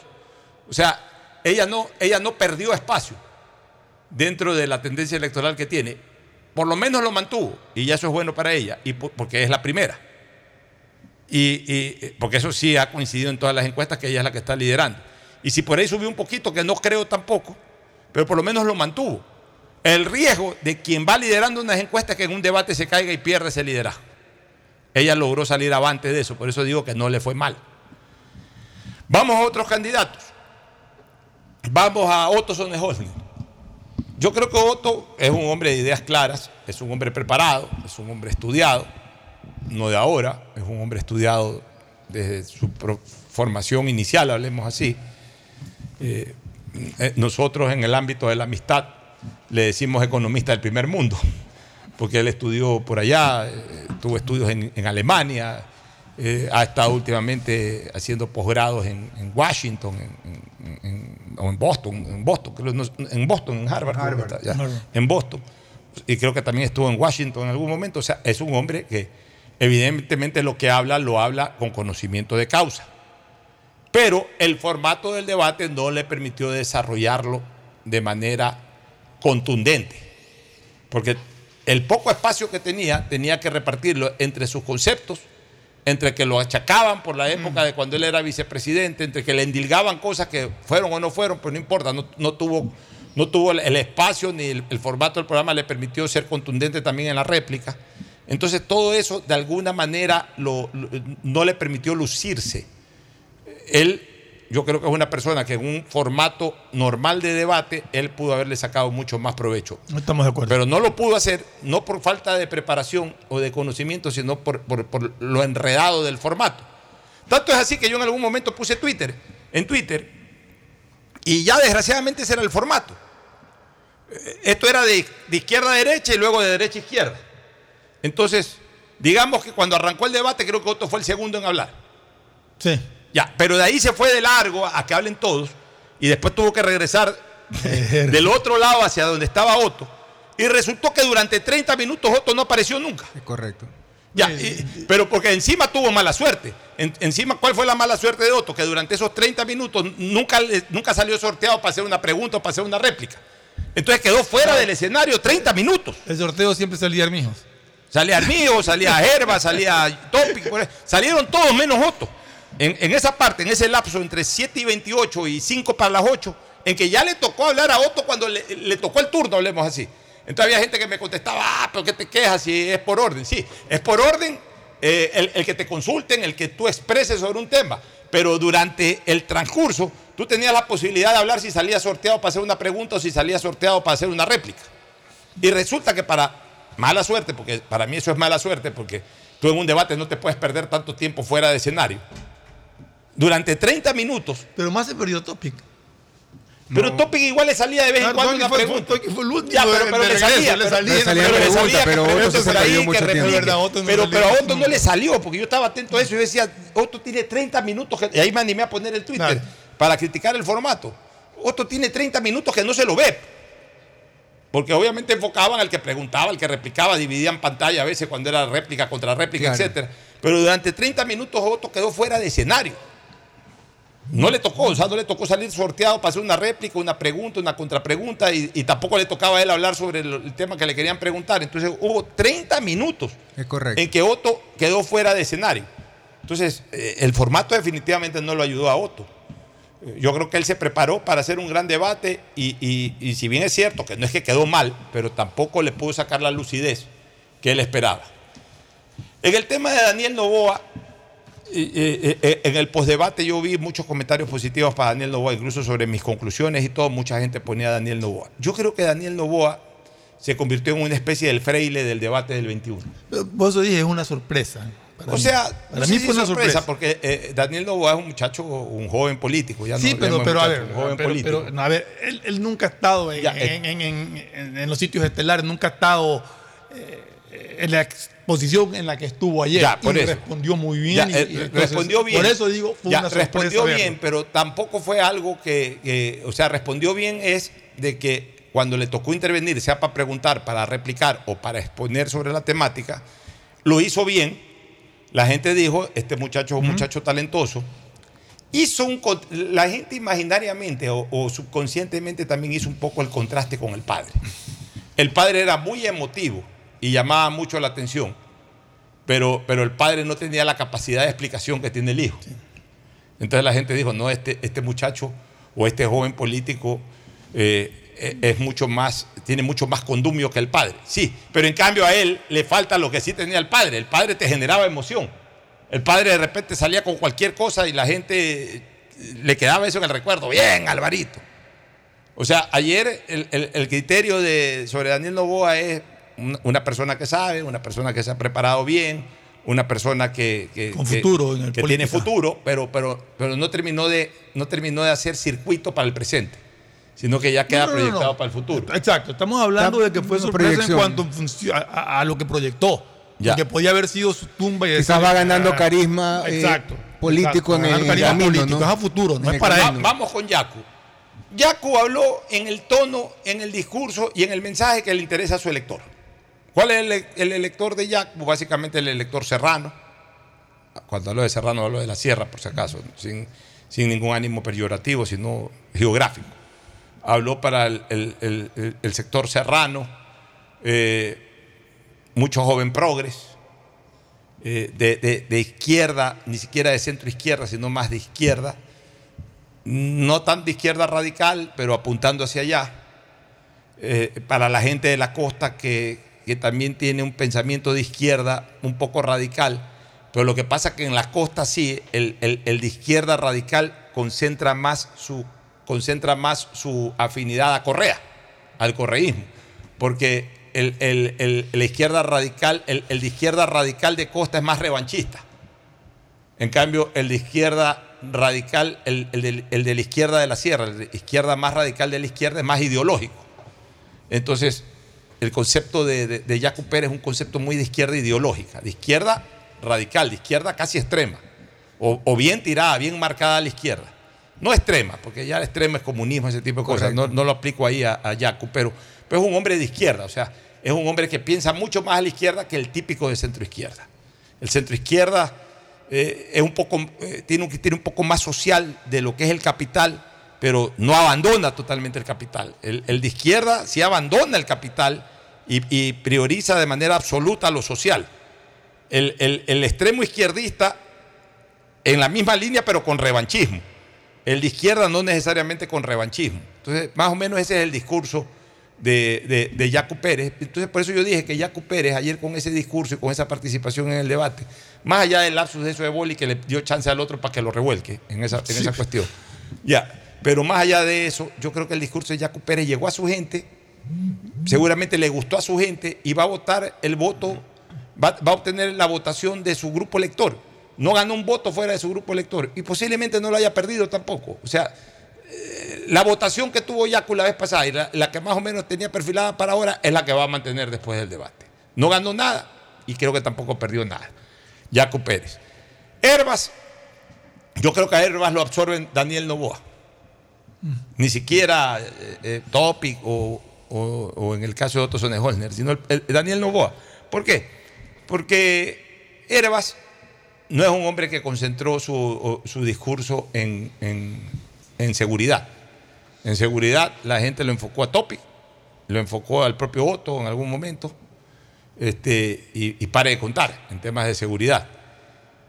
Lo hubiese, lo hubiese enfocado a Villavicencio. Villavicencio sí tenía buen, buen discurso en el tema de las cárceles en el oriente y todo eso. Pues no tuvo Villavicencio. Entonces se concentraron más en qué dice en seguridad Topic y qué dice en seguridad eh, Otto, porque eh, el discurso de Herbas es más de producción, que coincide con el discurso de Daniel Novoa, que es un discurso más pro producción, la producción nacional, cómo iban a desarrollar la producción nacional.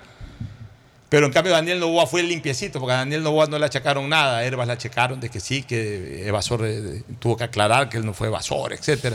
Entonces, pero por sobre todas las cosas, Herbas no pudo nunca en la campaña y tampoco ayer no pudo nunca en el debate generar, eh, generar un discurso o una actitud entusiasmante como sí la logró en la campaña pasada, porque la campaña pasada apareció como el nítido outsider, que hacía cualquier locura, como hasta poner, disfrazarse de viuda eh, en diciembre o como salir en una patineta.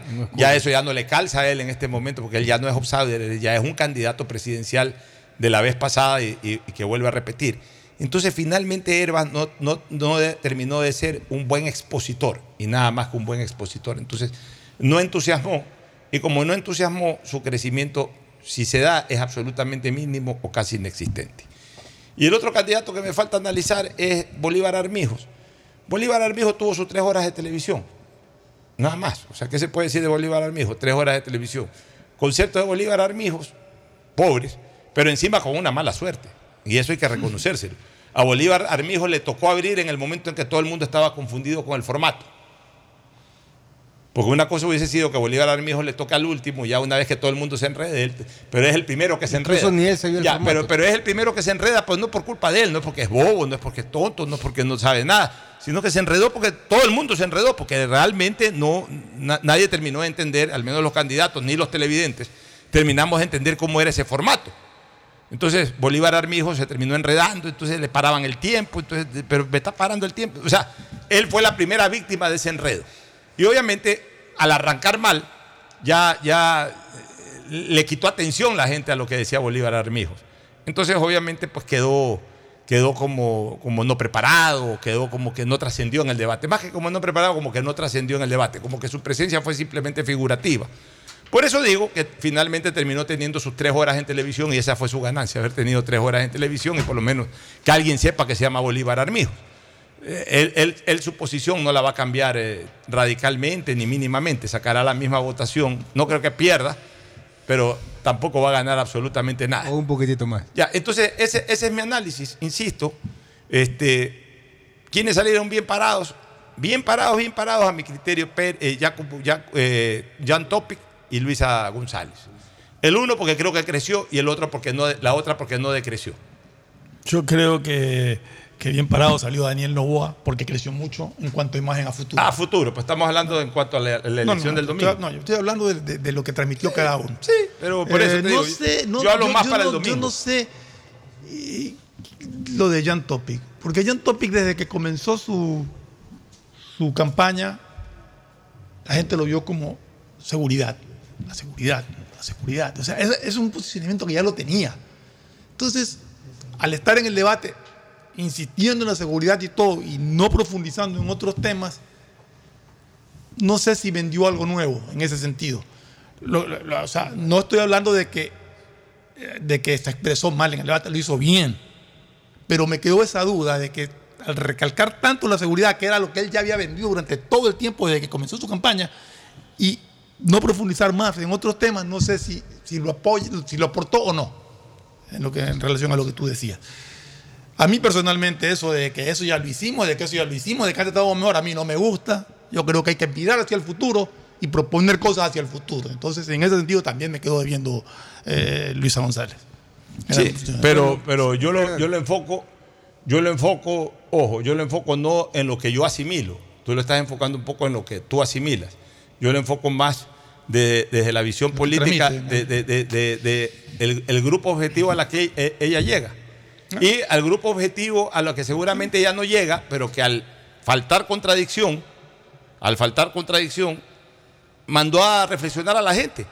O sea, pongámonos en el plano de que hay gente que no es anticorreísta, que, no necesariamente antipatiza con, con- con el correísmo, sino que son neutrales, que no están interesados en la política, pero como hay elección y hay un debate, se quedaron viendo el debate. Y la señora González los mandó a pensar de si antes estábamos mejor que ahora. Y nadie, le- nadie la pudo contradecir porque el formato del debate no le permitía contradicción. Entonces, hay gente que, oye, a ver, pero hace- es verdad, esta señora dice esto aquí. No, sí puede ser verdad, no puede ser verdad. Y ya con eso está ganando, porque esa era la estrategia del correísmo. La estrategia del correísmo no era explicarle a Fernando Flores o a Hugo eh, Landívar o a Pocho Harp o a Agustín Guevara o a Isaí Sánchez.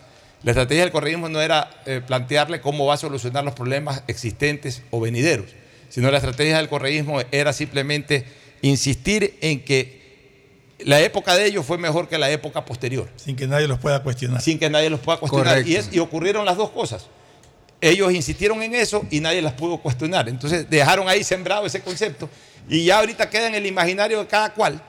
Eh, puede ser verdad o no, o no fue verdad, pero ya, ya, por eso te digo que ella no salió mal. Lo que encuentras es diversidad de criterios en cuanto a, a quiénes fueron los que realmente Sí, estuvieron pienso mejor que en el Otto, debate. eh, entre Otto y Topic estaría en la, en la Entonces, segunda vuelta. te encuentras. Sí, pero no, pero No, te no, perdón, encuentras- con Luisa primero, obviamente. Pero no, me, me refiero a que te encuentras con una variedad de, de opiniones y de criterios sobre quiénes fueron los que mejor estuvieron en, Pero es que en el estás- debate que. Así es, pero tú estás, Hugo, analizando sobre los siete vivos. Claro. Correcto. Claro, no está O sea, tú no en puedes cuenta- descartar a alguien que aunque esté Yo muerto está no participando. Es más, yo la semana pasada incluso- hablaba mucho sobre el voto pésame e incluso iba, iba A en mi criterio es que iba te- a subir es mucho. que este debate tú, tú puedes preguntar qué tanto es, es ese voto de Villavicencio. Migra o no. Ese voto, exacto. ¿Qué tanto hizo este debate? Que, Ahora- que va a votar por que iba a votar por Villavicencio ratifique Ya, su pero- voto. Pero o ojo, ojo con una cosa. Tú eres un interesado en la política, Hugo Landívar. Te viste, te calaste el debate de principio a fin. Igual Fernando Flores, igual mi persona. Porque además tenemos el compromiso de opinar sobre el debate. Mucha gente que no tiene el compromiso de opinar lo hizo simplemente por interés político.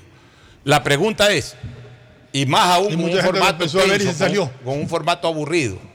La pregunta es, de la masa electoral ecuatoriana, que es aproximadamente 13 millones, si no me equivoco, la masa electoral, no la población, sino la masa electoral ecuatoriana. ¿Qué porcentaje vio el debate? Lo vio, si fuera un debate atractivo, un debate tipo segunda vuelta, posiblemente lo puede ver el 40 o hasta 50% de la masa electoral. Hasta podría hasta subir en, en ese porcentaje. Este debate lo vio un 10%, lo vio un 15%. Entonces, eh, de repente por ahí no lo vio más que ese porcentaje. Y, y- y- y bueno, ese porcentaje saca opiniones, pero ese porcentaje no también- termina de ser absolutamente gravitante para definir No, el- la elección. y parte de ese porcentaje de gente que ya tiene decidida su voto, que lo vio por, por, por, por ratificar. Y ratificarlo. como, no, por- y como no hubo nadie que se haya resbalado totalmente, ni hubo nadie que haya brillado como el sol. Exactamente. Entonces, seguramente la gente se terminó quedando con, con su criterio. Por eso yo te digo, no descartes al fallecido, porque el fallecido ayer terminó siendo el gran ausente. Por ahí veía Lo un- terminaron extrañando. Por ahí mucha veía un extrañando. video de, de- de un muchacho joven que decía que, que antes del debate viral ya. no sabía por quién votar y qué hora peor. Bueno. Ahora, ese- ese- esa intervención me parece fabricada, ¿no? No sé, Pero- no, porque no, no está a favor de nadie. ¿ah? bueno, Él- no él sé, pues, Manifiesta que si estaba antes Pero- en duda ahora está peor. Es- es- ese es nuestro análisis, al menos. Yo, yo tengo así la película y vamos a ver pues, si, si tengo la razón o no.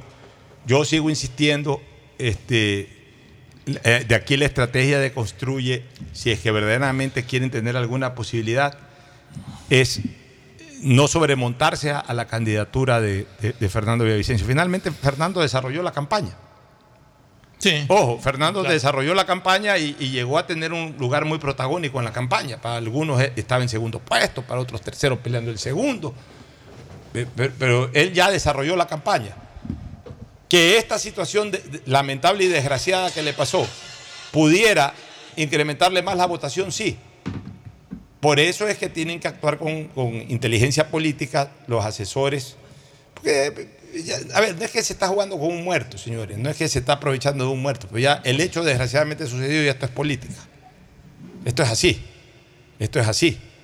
Y, y- y ojo, el político es político hasta después de muerto y al político le gusta ser protagonista hasta después de muerto. Además, seamos claros, o sea, hay un programa de gobierno que tenía Fernando Villavicencio. No es Correcto. Que, no es que lo van a impulsar. Tiene Aparte- un programa de gobierno que está ahí. Y sus lo que hay que hacer es investigaciones- implementarlo y sus investigaciones también, Ya. que Sus que investigaciones Zurita las va a ¿Sabe qué es lo que, le co- qué- qué es lo que estratégicamente, ya lo dije y lo reitero, le, le correspondería a- al, al buró de campaña de Construye? Es dejar que termine siendo candidato en la primera vuelta este, Fernando. De acuerdo. El dejar que termine siendo candidato Fernando en primera vuelta significa no sobremontarle con el candidato que lo reemplaza. O sea, no desviarle la atención al, al- al- al electorado No de, que sacarlo ya, del imaginario. de que ya no es Villavicencio, sino es otro. Porque en ese momento lo puede desposicionar eh, de la votación, porque entonces ya la gente entraría en la comparación y, y obviamente como es un candidato todavía frío, deportivamente hablando, que entra a la campaña, entra, entra al proceso frío, o sea, sin, sin un calentamiento previo, sin, sin eh, haber participado en la campaña, sino que entra de última semana. Entonces la gente eh, eh, en un momento determinado puede desviar su atención y decir, ah, no, pues ya tiene reemplazo y este reemplazo de repente no me gusta mucho, lo que sea. Y entonces, ah, ya, como desvió su atención, la sacó del difunto y se fue a otro, por ahí mismo puede migrar hacia un tercer, cuarto o quinto candidato. En cambio, se lo dejan a, a Fernando Villavicencio que termine la campaña. Ya no necesita decir nada, no necesita decir una sola palabra, no la puede decir además. Ya por ahí su binomio sí le, pod- le- le podría manejar el, tema de recordarlo durante estos cuatro días restantes, más allá que lo recordará para toda su vida y- y ya. Pero dejemos un poquito lo sentimental, entremos a lo pragmático. Su binomio seguramente lo va a recordar y la gente sí va a identificar a su binomio como su binomio. Entonces lo va a tener muy presente al fallecido de cara a las elecciones del domingo. Donde cometen el error, a mi criterio, de que el que lo reemplaza se le sobremonta en la campaña, aunque sea para mencionarlo, aunque sea para resaltarlo, pero basta que aparezca como el reemplazante, o sea, que se le mete en el imaginario de la gente que ya Fernando Villavicencio tiene reemplazo. sea, tienen que Entonces tener, se le puede complicar la tienen cosa. que tener claro que el candidato es Fernando Villavicencio, no Cristian Zurita. Y a partir de la segunda vuelta, Ahí ahí sí, ya esa es otra historia, esa es otra directamente. historia. Sí, estamos de acuerdo. Correcto. ¿no? Bueno, vámonos a una recomendación comercial y retornamos con el segmento deportivo. Gracias. Auspician este programa. Si necesitas vitamina C, no te preocupes. Pide las tabletas masticables y tabletas efervescentes de genéricos Equagen, 100% de calidad y al alcance de tu bolsillo. Cuando quieras medicamentos genéricos de calidad, siempre pide Equagen. Aceites y lubricantes Gulf, el aceite de mayor tecnología en el mercado. Acaricia el motor de tu vehículo para que funcione como un verdadero Fórmula 1 con aceites y lubricantes Gulf. Juega, pronostica y gana con Bet593, auspiciante oficial de la Liga Pro Ecuador y Lotería Nacional, auspiciante de la Liga Pro B del fútbol ecuatoriano. También auspiciante de la Federación Ecuatoriana de Tenis. En tus juegos y pronósticos, utiliza el código POCHO con la garantía de Lotería Nacional. Pedagogía, diseño, arquitectura, economía, medicina, comercio, turismo, nutrición, literatura, computación, psicología, trabajo social, electricidad, agronomía, animación digital. Son tantas las carreras que te ofrece la Universidad Católica Santiago de Guayaquil que no alcanzan a señalarse todas. Universidad Católica Santiago de Guayaquil siempre tiene sorpresas y beneficios para ti. Nuevas historias, nuevos líderes. Abuelo, para ti, ¿qué significa decidir? Es elegir algo entre dos o más opciones. Y no todos van a decidir lo mismo. Porque cada uno tiene su propia opinión. ¿Y su punto de vista? Por ejemplo, este 20 de agosto decidiremos en la consulta popular sobre la actividad petrolera en el Yasuní. Y si estás fuera del país, no olvides que puedes decidir vía telemática. Mi voto decide. Y el tuyo también. CNE, tu voto decide. Si estás pensando en expandir tu negocio, ir por nuevos mercados, abrir nuevos locales, lánzate y arriesgate, que para eso Banco del Pacífico creó el crédito Pyme Pacífico. Tasa desde 10% hasta 6 años plazo y sin garantía. Conoce más en www.bancodelpacifico.com. Es hora de que uses todo lo que sabes para ganar dinero con los pronósticos deportivos de Bet593.es. Regístrate ahora y recibe el bono de bienvenida más pro. Hasta 300 dólares para pronósticos deportivos con tu primera recarga. Además, también vas a recibir giros gratis en los únicos juegos de casino que tienen la garantía de Lotería Nacional. Regístrate ahora en www.bet593.es utilizando el código POCHO. Viaja conectado con Internet a más de 150 países al mejor precio con el chip internacional Smart SIM de Smartphone Soluciones. Estamos 24 horas en los aeropuertos de Guayaquil y Quito, pasando migración junto al Duty Free. También en Plaza Quil, local 55, en San Borondón, en la avenida principal de Entre Ríos. Lo importante es que cuando viajes estés conectado, sin esperar conectarte un Wi-Fi. Conéctate directamente con tu chip al teléfono celular que quieras llamar a través del WhatsApp o de manera directa. No lo olvides, Smart SIM de Smartphone Soluciones te espera en el aeropuerto con atención 24 horas al día. Uno, dos, tres, vuelta, salto y regreso. ¿Es en serio? ¿Otro baile? Son las 11 de la noche. ¿Hasta qué hora te quedarás? Hasta llegar al millón de seguidores en TikTok tengo toda la noche. Haz tus bailes, retos, mira todos los videos y convierte tu noche en la más bacán con los paquetes prepago de Claro, que tienen el doble de gigas y YouTube y TikTok gratis. Activa tus paquetes prepago desde 3 dólares en tu punto Claro favorito. Más información en claro.com.es. Compren Mole el Fortín. Todo para la familia y el hogar. Todo para la belleza y el deporte. Todo para la salud. Paga todos tus servicios y disfruta del patio de comidas. Mole el Fortín. Te conviene. Tú puedes ser el hincha titular de la Tri. Gana entradas para ti más un acompañante a todos los partidos de las eliminatorias en Ecuador. Participa por cada 100 dólares en consumos con tu American Express de Banco Guayaquil. Regístrate en elbancodelatri.com. Exclusivo para clientes American Express de Banco Guayaquil. El Banco de la Tri. Uno, dos, tres, vuelta, salto y regreso. ¿Es en serio? ¿Otro baile? Son las 11 de la noche. ¿Hasta qué hora te quedarás? Hasta llegar al millón de seguidores en TikTok tengo toda la noche. Haz tus bailes, retos, mira todos los videos y convierte tu noche en la más bacán con los paquetes prepago de Claro, que tienen el doble de gigas y YouTube y TikTok gratis. Activa tus paquetes prepago desde 3 dólares en tu punto Claro favorito. Más información en claro.com.es. Con la promo del año del Banco del Pacífico, en agosto tendrás la oportunidad de ganar una maestría o 5 mil dólares. Es muy sencillo. Comienza hoy tu ahorro programado desde 25 dólares y ya estás participando. Podrás ganar premios increíbles cada mes durante todo el año con la promo del año de Banco del Pacífico. Estoy agradecido. ¿Por qué? Porque voy a emprender. Estoy cumpliendo mi sueño como emprendedor. Estoy muy contento estoy. Con muchos agricultores estamos agradecidos. Apoyar esa base de la pirámide productiva. Más de mil millones de dólares en créditos entregados. Miles de sueños cumplidos. Nuestro trabajo continúa. Visita la agencia más cercana y acceda a nuestros créditos productivos. Ban Ecuador financia tus sueños.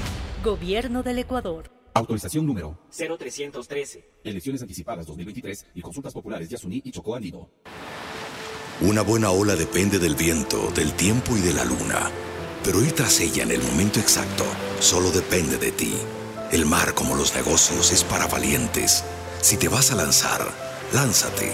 El crecimiento de tu empresa es hoy. Por eso tenemos para ti el crédito Pyme Pacífico. Tasa desde el 10% hasta 6 años plazo y sin garantía. Conoce más en www.bancodelpacifico.com. Banco del Pacífico. Yo sé que quiero.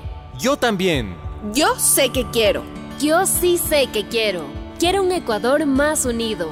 Quiero un futuro mejor. Por eso, hoy decido que voy a votar. Porque mi voto decide el futuro del Ecuador.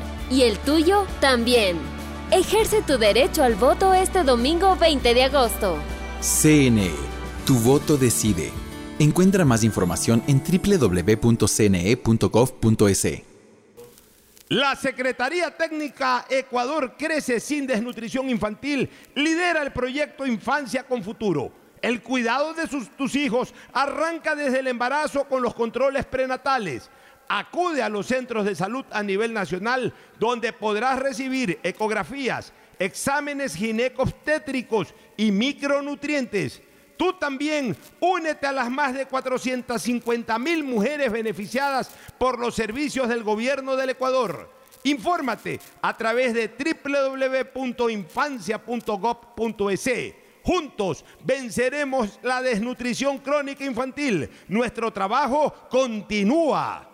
Abuelo, ¿para ti qué significa decidir? Decidir es elegir algo entre dos o más opciones. Pero ojo, no todos van a decidir lo mismo porque cada persona tiene su propio punto de vista de las cosas. Por ejemplo, este 20 de agosto, Ecuador decidirá en la consulta popular sobre la actividad petrolera en el Yasuní, porque mi voto decide. Y el tuyo también. Recuerda, si estás empadronado en el exterior, votarás telemáticamente. Consulta Popular Yasuní 2023. Tu voto decide.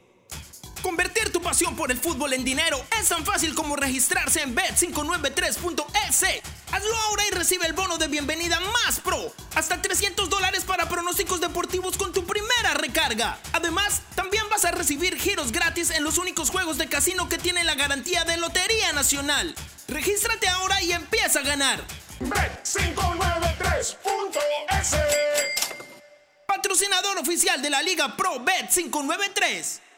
Este 20 de agosto decidiremos en la consulta popular sobre la actividad petrolera en el Yasuní. La pregunta por la que se deberá decidir es, ¿está usted de acuerdo con que el gobierno ecuatoriano mantenga el crudo del ITT, conocido como Bloque 43, indefinidamente bajo el subsuelo? La ciudadanía deberá elegir entre dos opciones, sí o no. Porque mi voto decide y el tuyo también. Consulta Popular del Yasuní 2023.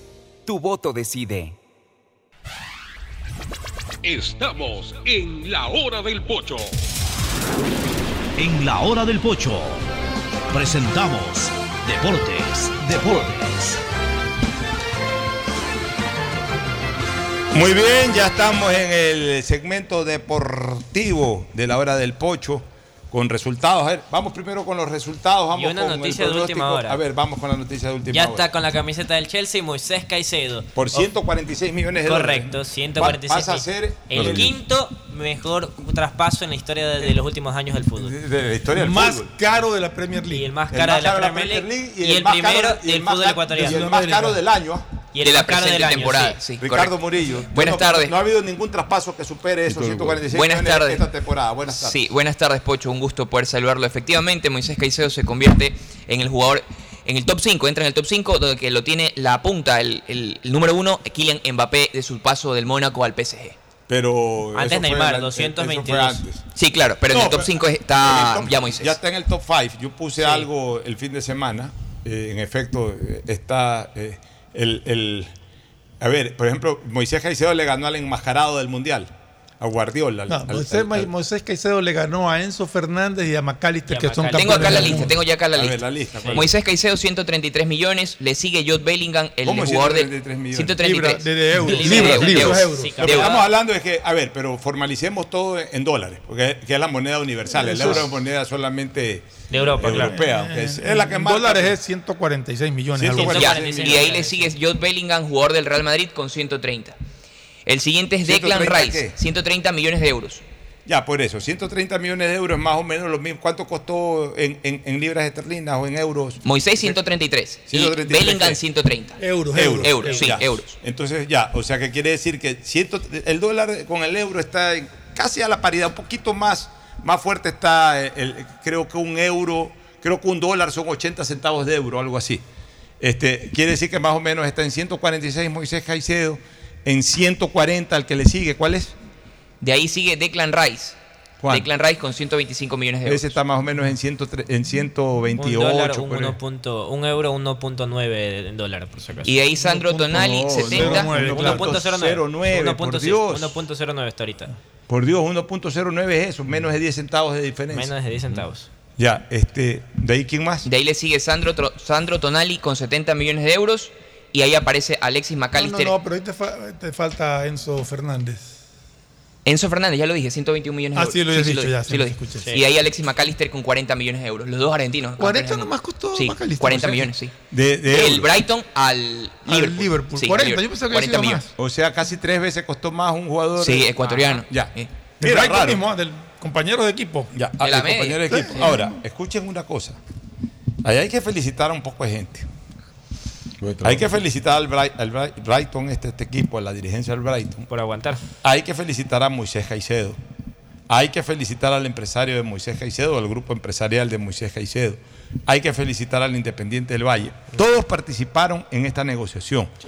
En el caso de Independiente, de lo que se conoció, tuvieron intensas conversaciones con Moisés Caicedo para adiestrarlo, orientarlo, porque era una mega eh, transferencia, pues no es que vente acá a jugar, te pago mejor sueldo, no, no, acá estamos hablando de la mega transferencia del año. Entonces, eh, esto es como, como de las gran- eh, ahí debe haber existido pues un buró de negociaciones alrededor de Moisés Caicedo, etcétera.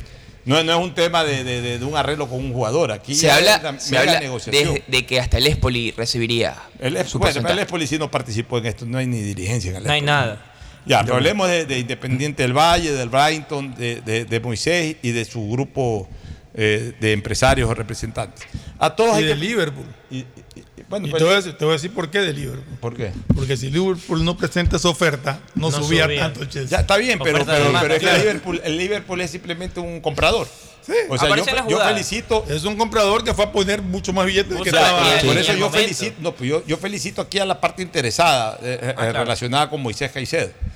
¿Por qué los felicito? Porque supieron negociar, porque no se desesperaron, porque manejaron la cosa como se debe de manejar una negociación. Eh, espérate un ratito, no te desesperes. No, pues mire que están ofreciéndome 90 millones, eso significa que me voy a ganar 9 millones de euros. Aguántate que esto se puede mejorar. Apareció el Liverpool, aguántate. Di que ya diste la palabra al Chelsea, porque esto no es que solamente porque Moisés Caicedo, seguramente es parte de la Todo estrategia. manejo. Di que, Todo di, que, manejo. di que ya diste la palabra al Chelsea para que a ver si el Chelsea mejora y el Liverpool entra a la puja y entonces ya entraron a esta especie de subasta por los derechos deportivos y terminó una cosa que comenzó con 90 millones, terminó en 130, en 146 millones de dólares. Sí. O sea, pero no hubo desesperación. No. como aquí en el Ecuador que medio viene una oferta de México, lo que sea, y se desespera el jugador y ya quiere irse y se tira para atrás y presiona. No, eh, eh, eh, esto es comercial, señores. Hay que saberse manejar. El saludo de Agustín Filomentor Guevara Morillo. Muchas gracias, Pochito. Estamos ya en esta semana de agosto de una cantidad de sorpresas. Oiga, y el rey de los empates, no sé si en la calificación nuestra, pues puro empate difíciles resultados en la Liga Pro. Solo el Cuenca y el Independiente pudieron salir de ganadores. me manda Ricardo Murillo una foto de Moisés Caicedo en Barcelona. Sí. ¿Pero que En la baby fútbol. Eh, ocho años. Ocho años. Hace, ¿Cuántos años? ¿Hace ocho años? Tiene 21. 21. hace ocho años. 8. Ah, está bien. 21 menos 8 serían... 13 años atrás. 13 años atrás. ¿Y de ahí se fue al Independiente? Y, no, de ahí a Espoli, que es el que digo que ahora que recibe. A ver, 13 años atrás. 13 años atrás. Sí, eh, no, más. ¿Más? No. ¿8 y 13? 15 años atrás. ¿Cuántos años tiene el chico? Tiene 21. 21. Ah, 21 está bien. 21, 13. 8 y 13. 21, 8, 21. O sea, 21. Hace 13 años eh, era presidente Maruri, yo presidente de la comisión de fútbol. Luego yo fui presidente del club. 2011, ¿no? Seguramente jugaba ahí. ¿Y cuándo, fueron, ¿cuándo fue transferido al Independiente del Valle? No, fue a Espoli y de ahí al Independiente. ¿Cuándo fue a la Espoli? Al Espoli fue 2000 11, si no me equivoco. 11, No, 11 no. porque yo fui presidente. Claro, no 12, 13, 12, 13 tiene que haber sido. 12, 13, 14. Pero es que en esa época eran infantiles. Pues. No, claro, claro. Fue un negocio facilísimo. No, el derecho de información es ya cuando entra nada. Cuando está con contrato formal. Lo, sí, exacto. No, ah, no con contrato formal, pero sí con. Creo que pasado los 15 años. Miren, este, es independiente este que lo prepara. Este es un ejemplo de lo que yo digo, que a veces hay mucha corrupción en, en y lo voy a decir frontalmente. A veces hay mucha corrupción, en, por eso es que hay que profesionalizar totalmente el trabajo en divisiones menores. Hay que traer incluso técnicos extranjeros, un, gran jefe de trabajo de divisiones menores, preferiblemente extranjero. Estructuras de afuera. ¿Por qué? Porque desgraciadamente hay mucha corrupción en nuestras estructuras. Yo alguna vez me enteré que dentro de las mismas divisiones menores del Barcelona hay, eh, los entrenadores lo que hacían es, conocían perfectamente cuáles eran los talentos y los vendían por fuera. Se llevaban a los jugadores, sobre todo en esa edad en que el jugador todavía no forma, no está federado, por eran prospectos. sino que simplemente están entrenando. En lugar de recomendar, porque el presidente de un club, el presidente de una comisión de fútbol, no, no, puede estar totalmente al tanto de, los jugadores de 5 años, de 8 años, de 10 años. Ya, pero para eso, si, hubiera un trabajo honesto de, de las divisiones menores, de los entrenadores, ¿sabe qué? Presidente. Ahí hay cinco jugadores que marcan diferencia. Ahora, hay que ver si Moisés Caicedo también a esa edad marcaba diferencia. Lo más probable es que sí. Y, en razón de eso, negociaban jugadores. O sea, siempre se conoció eso, que negociaban jugadores, que, recomendaban jugadores al Independiente del Valle, a la Espoli, a otros equipos en donde podían ellos lucrar directamente. Por el dato, cobraban. Llévate ese jugador que va a ser figura. Lo chequeaban. Ya, claro, eran dateros, terminaban siendo scouting de otros equipos, trabajando, para, trabajando para una institución. Terminaban siendo scouting de otros equipos, cobraban por, por el dato, como quien dice. Entonces llegaba a otra institución, ¿sabes qué, chicos? Hablaban con los padres de familia. Aquí no vas a tener chance, vente para acá, que acá te vamos a pagar este. Le daban un billetito de 200 dólares y se iban. Y se iban. Pero ahí es cuando uno dice que el trabajo, desgraciadamente, también de los eh, preparadores en las divisiones menores no es un trabajo honesto. Porque ellos, en lugar de defender en beneficio del club a los talentos. Para el que trabajan. Para, para el que trabajan, lo que hacían era vender información de esos talentos para que otros se los lleven, pero no es que lo hacían gratis. Cobraban. Vendían esa información. O sea, por pasar el dato, eh, eh, ganaban mil dólares, 500 dólares, lo que sea. Eso ya no me consta a mí cuánto. Pero lo que sí me dijeron siempre es que, que desgraciadamente eso pasa en Barcelona, no sé si pasa en Emelec no sé si pasa Más en Barcelona tal vez. Pero, pero desgraciadamente eso pasa, que eh, no, son no son honestos. Muchos, no digo todos, pero muchos de los formadores de divisiones menores no son honestos. Por la falta de control. Eh, los derechos de formación son a partir de los 12 años, de los 12 a los 21 años. Y se paga hasta los 23.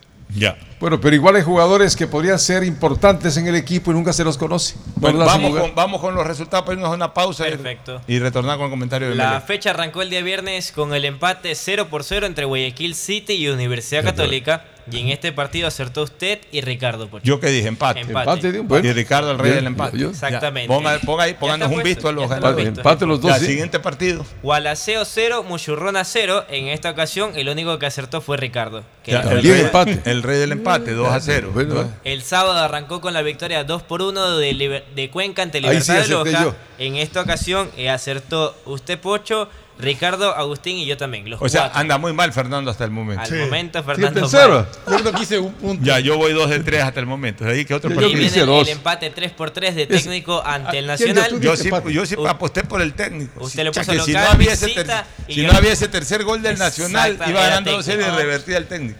¿Y Y ganando 2-0 Nacional, después iba ganando 3-1. Sí. No, pero por eso te digo, con el 2 a 0, si que no hubiese hecho otro gol, 1 2-1, 2-2 y 3-2. Es que siempre 3 a estuvo 1, Nacional ganando. dos goles al final para empatarte. Siempre estuvo ganando lo tenía el Nacional. Nacional. Claro. Bueno, y en sí. esta ocasión. Yo iba por Nacional. ¿Quién ganó ahí en ese fui? Yo, ¿Ah? Que le puse el empate. En Ya. este partido ¿Quién ganó? ¿Usted yo, ganó? Sí, Sí. le puse el O empate. sea, usted ganaba con tres si quiere. Eh, sí, eh, con el momento 2. Ya, siguiente partido. Posteriormente vino la, el empate 1 por 1 del Fin versus Barcelona. En esta Yo ocasión, le di a Barcelona. todos le fueron entre visita y local. Yo le fui al empate. Oye, Ya, ¿cuántos puntos lleva usted Yo en todavía? esta ocasión ya Tres. llevo 3. Va adelante. está Ya. ¿y yo cuántos llevo? En este caso usted Y lleva usted no le dio dos. empate tampoco ahí. Dos nomás llevo. No le No, fui a tres. en Dos. en ese caso. A ver. El City Gualaceo, el empate y la victoria local del Cuenca Libertad de Loja. Ya, y el Sí. segundo partido, ¿cuál fue? Ahí perdí. En este caso, Gualaceo Muchurruna, usted le fue a la visita Ya, y eso dos, fue empate 0 dos, por bueno. 0. Yo fui a mucho Ya, otro partido. Independiente del Valle le ganó 2 por 0 al cuadro de Cumbayá A ese y en esta yo. ocasión le fue Agustín, Ricardo y yo a la victoria. Ya voy con dos. Ya, ¿yo a qué fui? El empate. Empate. Ya, usted El- está bien, El Tadeo. empate. También fui el empate. Al empate también usted le Ya, fue. siguiente partido. Emelec Orense 0 por 0. En esta Ah, yo ocasión. Yo al el empate. único que usted le acertó. Empate. El- usted le acertó el empate. Ya, El resto entre tres. local y visita. Y el partido final de la fecha 0 por Ahí 0. sí Aucas yo. versus Liga de Quito. Fernando, el Pocho y Ricardo. Yo Que acertaron. ya, o sea, yo saqué 4 sobre 8. 4 sobre 8. Yo sé Ya. que dos. En Fernando. este caso, Yo uno. 1. Uno. Fernando. Fernando. Mal en los pronósticos, Fernando. Eh, Agustín 2. En Tadeo, este tres ca- si quieres. En el caso de Ricardo, saca 5. Bien, cinco. Ricardo. Ah, bueno. Puro empate. 5 y yo saco 4. Ah, cinco Ya, o sea, gana la, gana la tanda Ricardo Murillo con 5 sobre 8. 5 sobre 8. Por lo menos pasó la media. Correcto. En segundo Bueno, ¿qué lugar, empate Tadeo y yo con la mitad exactamente 4 sobre 8. Muy mala calificación de Agustín Guevara. Agustín, dos, Dos. Con Dos. 2 y Dos. pésima de, de Fernando Flores. Oye, solamente, eh, que solamente dos triunfos y cinco empates. Y de inmediato la fecha 3 que se juega mier- del miércoles Desde a el viernes. Ahora viene el ¿no? 15. Bueno, ya, ya hablaremos más adelante de la fecha 3. Vámonos a ir a una recomendación comercial luego de haber revisado el pronóstico Bet593 utilizando código Pocho. Puedes ganar muchos premios, mucho dinero en Bet593. Nos vamos a la pausa comercial y retornamos de inmediato con el análisis del fin de semana. Hoy te tengo un dato curioso, pero primero quiero saber qué sabes. ¿Qué sé de qué? A ver, ¿qué crees que hay detrás de un mensaje de WhatsApp? Debes tener internet, señal, qué sé yo. ¿A qué se refieres tú?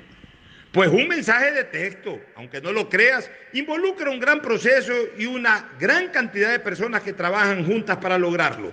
Por ejemplo, Claro es una empresa que genera miles de trabajos directos e indirectos como los emprendedores que venden recargas de Claro para que las personas de todo el Ecuador se conecten, los técnicos que dan mantenimiento a las estructuras que soportan a las antenas o los especialistas que viajan por todo el país realizando instalaciones de fibra óptica que permite llevar internet y tecnología a cada lugar para estudiar, comunicarse, conectarse y brindar cobertura a miles de rincones, parroquias, cantones y pueblitos de todo el país, donde nadie llega. Entonces, una gran cantidad de personas son parte de la red más grande del Ecuador, la red de Claro. Claro, por ti y para ti. El siguiente es un espacio publicitario apto para todo público. Una buena ola depende del viento, del tiempo y de la luna.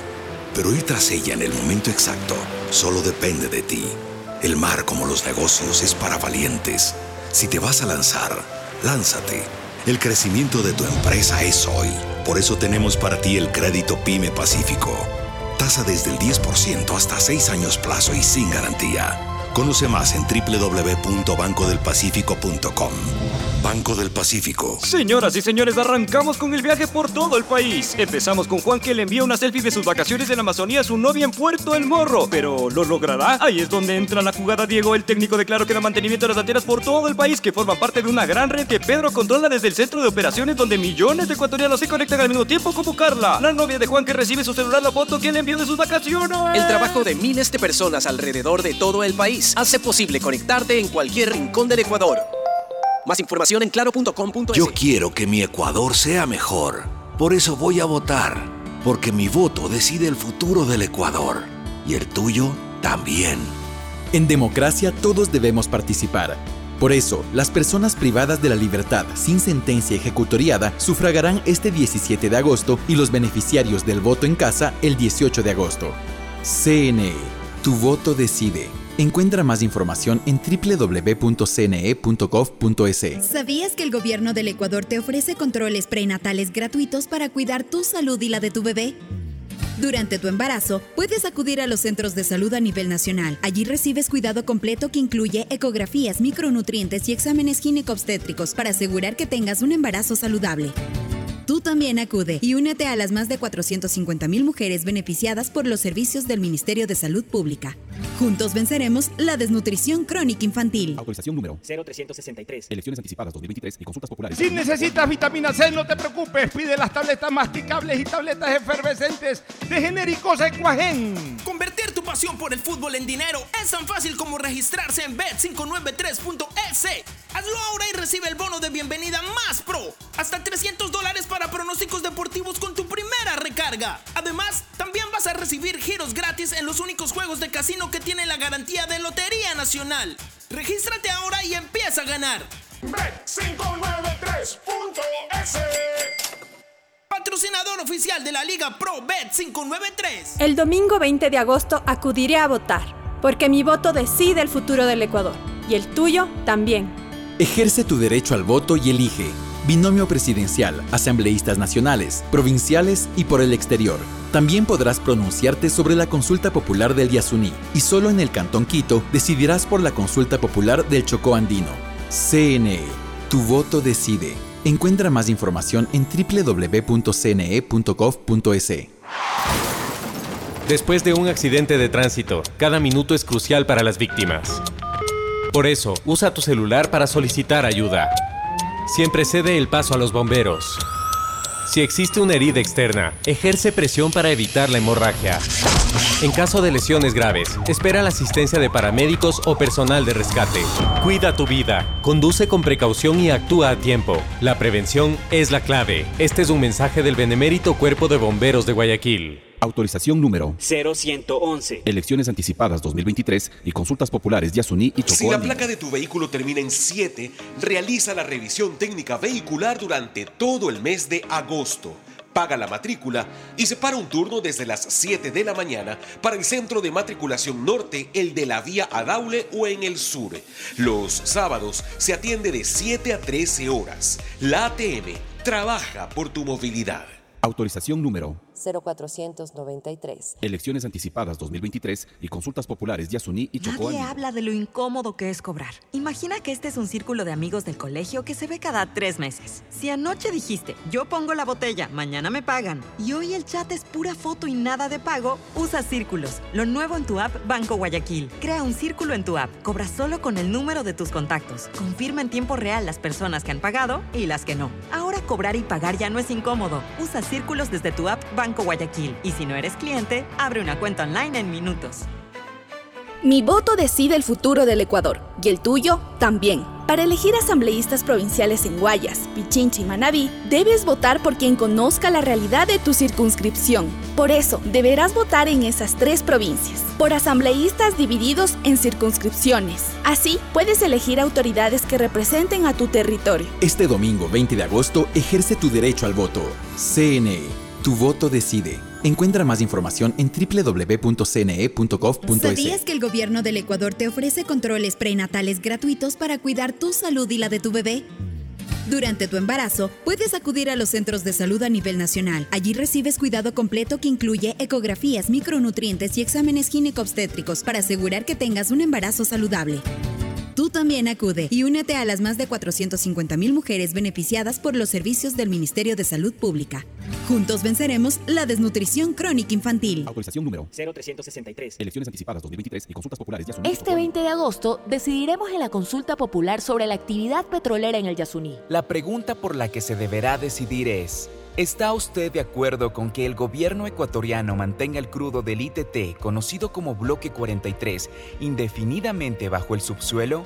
La ciudadanía deberá elegir entre dos opciones, sí o no. Porque mi voto decide y el tuyo también. Consulta Popular del Yasuní 2023. Tu voto decide. Viaja conectado con Internet a más de 150 países al mejor precio con el chip internacional Smart SIM de Smartphone Soluciones. Estamos 24 horas en los aeropuertos de Guayaquil y Quito, pasando migración junto al Duty Free. También en Plaza Quil, local 55, en San Borondón, en la avenida principal de Entre Ríos. Lo importante es que cuando viajes estés conectado, sin esperar conectarte un Wi-Fi. Conéctate directamente con tu chip al teléfono celular que quieras llamar a través del WhatsApp o de manera directa.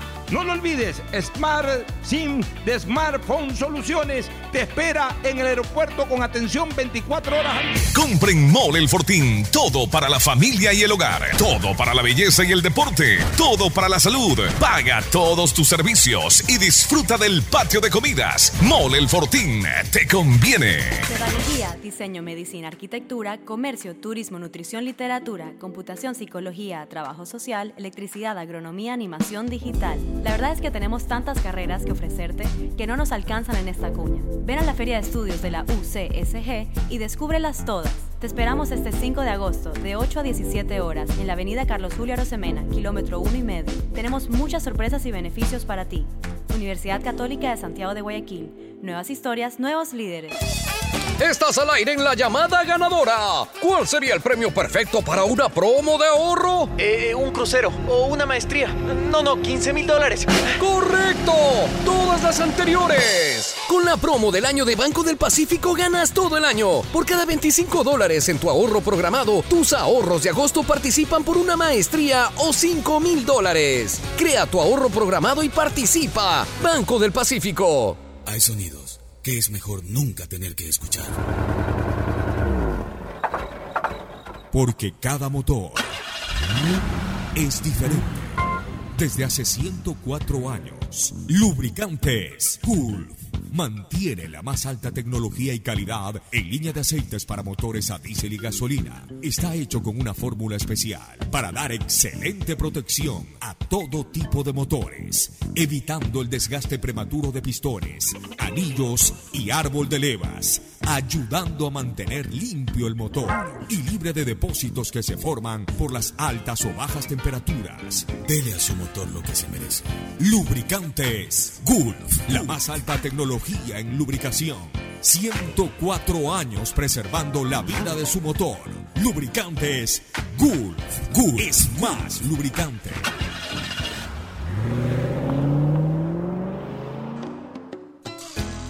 Fin espacio publicitario.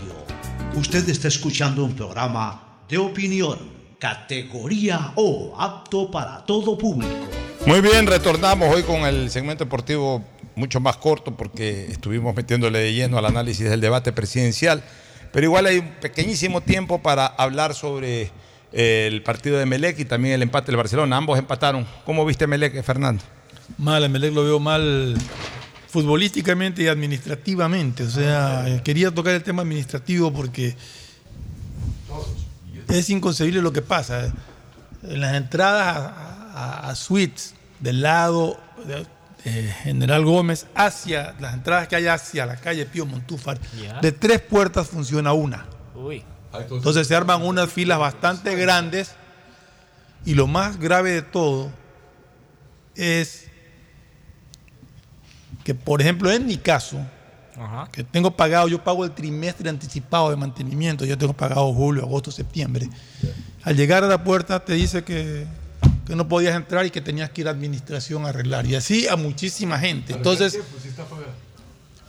el sistema, me imagino. Entonces tenías que irte a administración, presentar tu tarjeta para que te y te habiliten la entrada. Y a muchísima gente le pasó eso. Eso Entonces, creo que es un problema recurrente es ahí. un problema muy grave que tienen y que tienen que solucionarlo. Primero que no pueden tener una puerta abierta Ya, pero. de tres. Ya, y pero otra de eso. pero después Y de ahí el poco tiempo fútbol. hablemos de fútbol, pues no se ponemos Pero a es hablar que de no la hay mucho puerta que del hablar de estadio, fútbol, pero pues. habla de que Melén no hace goles en, eh, en Tiene tres partidos sin hacer goles. Que hace dos Bajas goles. de última que hora Sí, dos pero goles en- pero, que hace pero dos yo creo que sí hay cosas que reclamar que la gente, a que la gente le molesta y eso es lo que estaba pasando. Bueno, pero en todo caso, impedir eso. ¿qué pasa con Emelec? ¿Por qué Emelec no hace goles? Porque no genera fútbol. No tiene un nuevo. Bueno, ayer a Lloví se movió bastante, pero no le llega. O sea, No es lo creo- mismo. una creo que le llegó. Un pase que le profundizó García. Pero, pero no genera fútbol Emelec.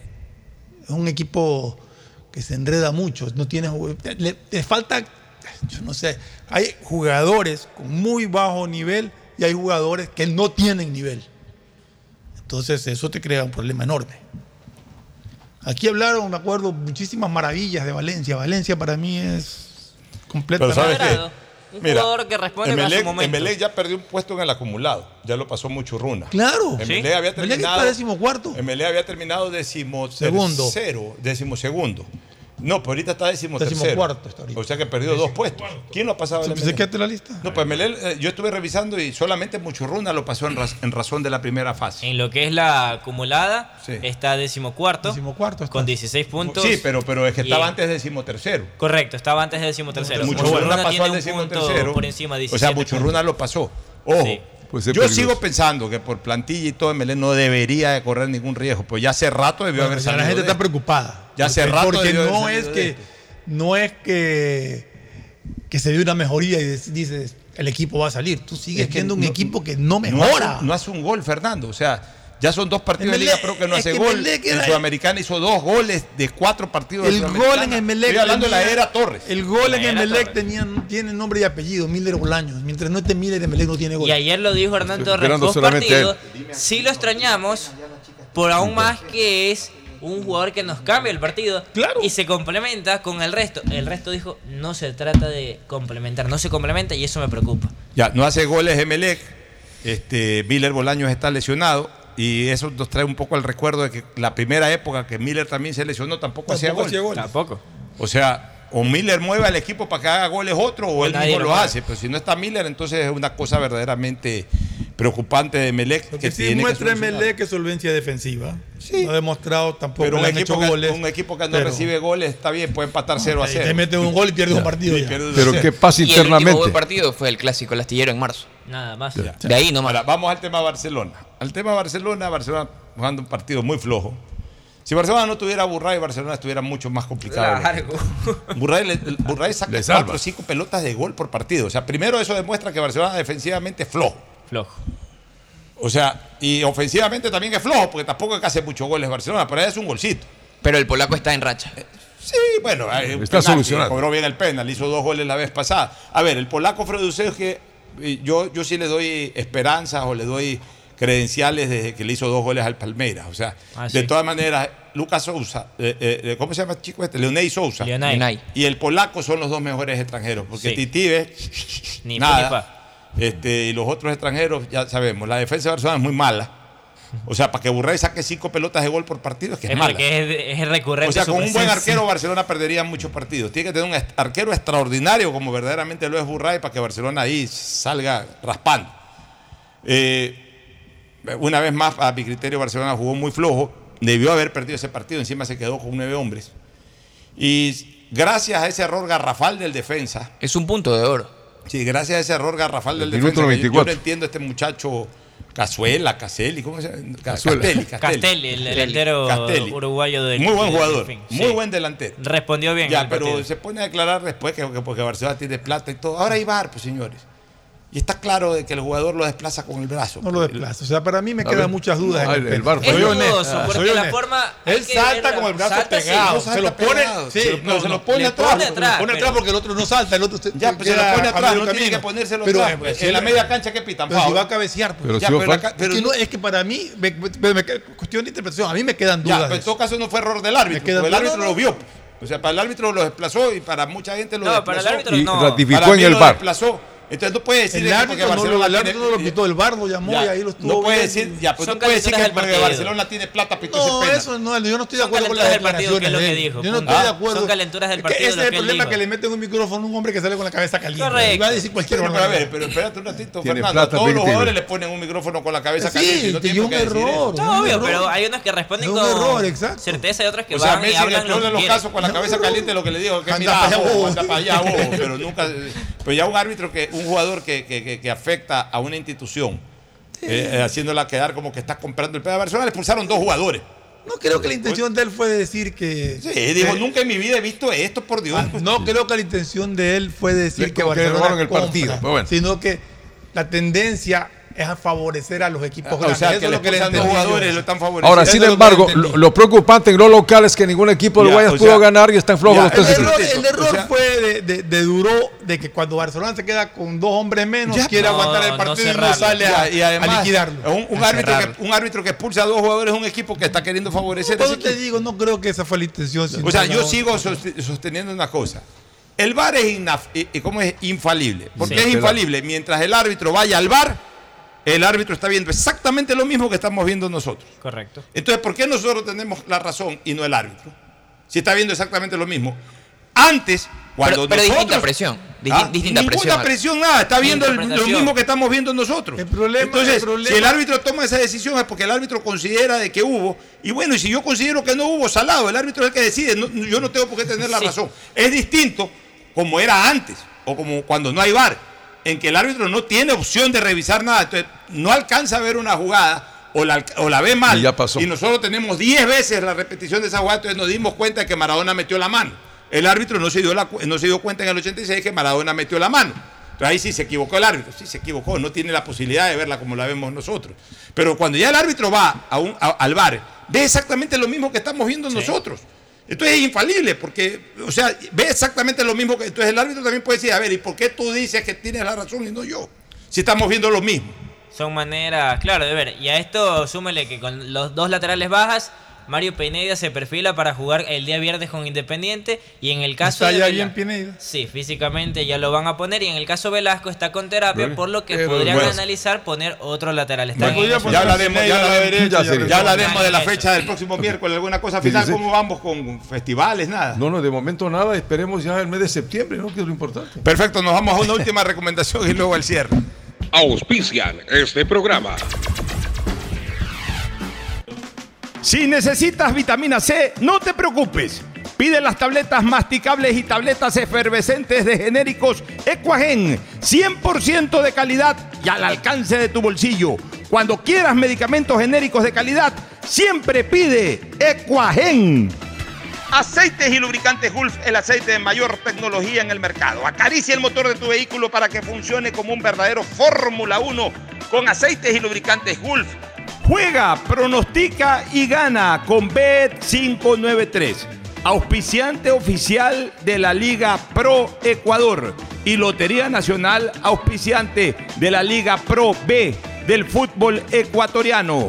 También auspiciante de la Federación Ecuatoriana de Tenis. En tus juegos y pronósticos, utiliza el código POCHO con la garantía de Lotería Nacional. Pedagogía, diseño, arquitectura, economía, medicina, comercio, turismo, nutrición, literatura, computación, psicología, trabajo social, electricidad, agronomía, animación digital. Son tantas las carreras que te ofrece la Universidad Católica Santiago de Guayaquil que no alcanzan a señalarse todas. Universidad Católica Santiago de Guayaquil siempre tiene sorpresas y beneficios para ti. Nuevas historias, nuevos líderes. Si estás pensando en expandir tu negocio, ir por nuevos mercados, abrir nuevos locales, lánzate y arriesgate, que para eso Banco del Pacífico creó el crédito Pyme Pacífico. Tasa desde 10% hasta 6 años plazo y sin garantía. Conoce más en www.bancodelpacifico.com. Yo quiero que mi Ecuador sea mejor. Por eso voy a votar. Porque mi voto decide el futuro del Ecuador.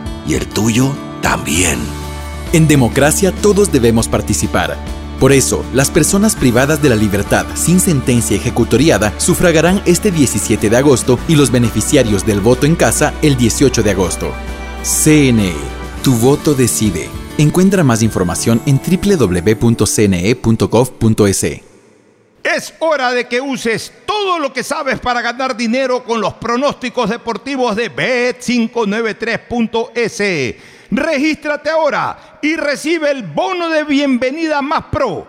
Hasta 300 dólares para pronósticos deportivos con tu primera recarga. Además, también vas a recibir giros gratis en los únicos juegos de casino que tienen la garantía de Lotería Nacional. Regístrate ahora en www.bet593.es utilizando el código POCHO.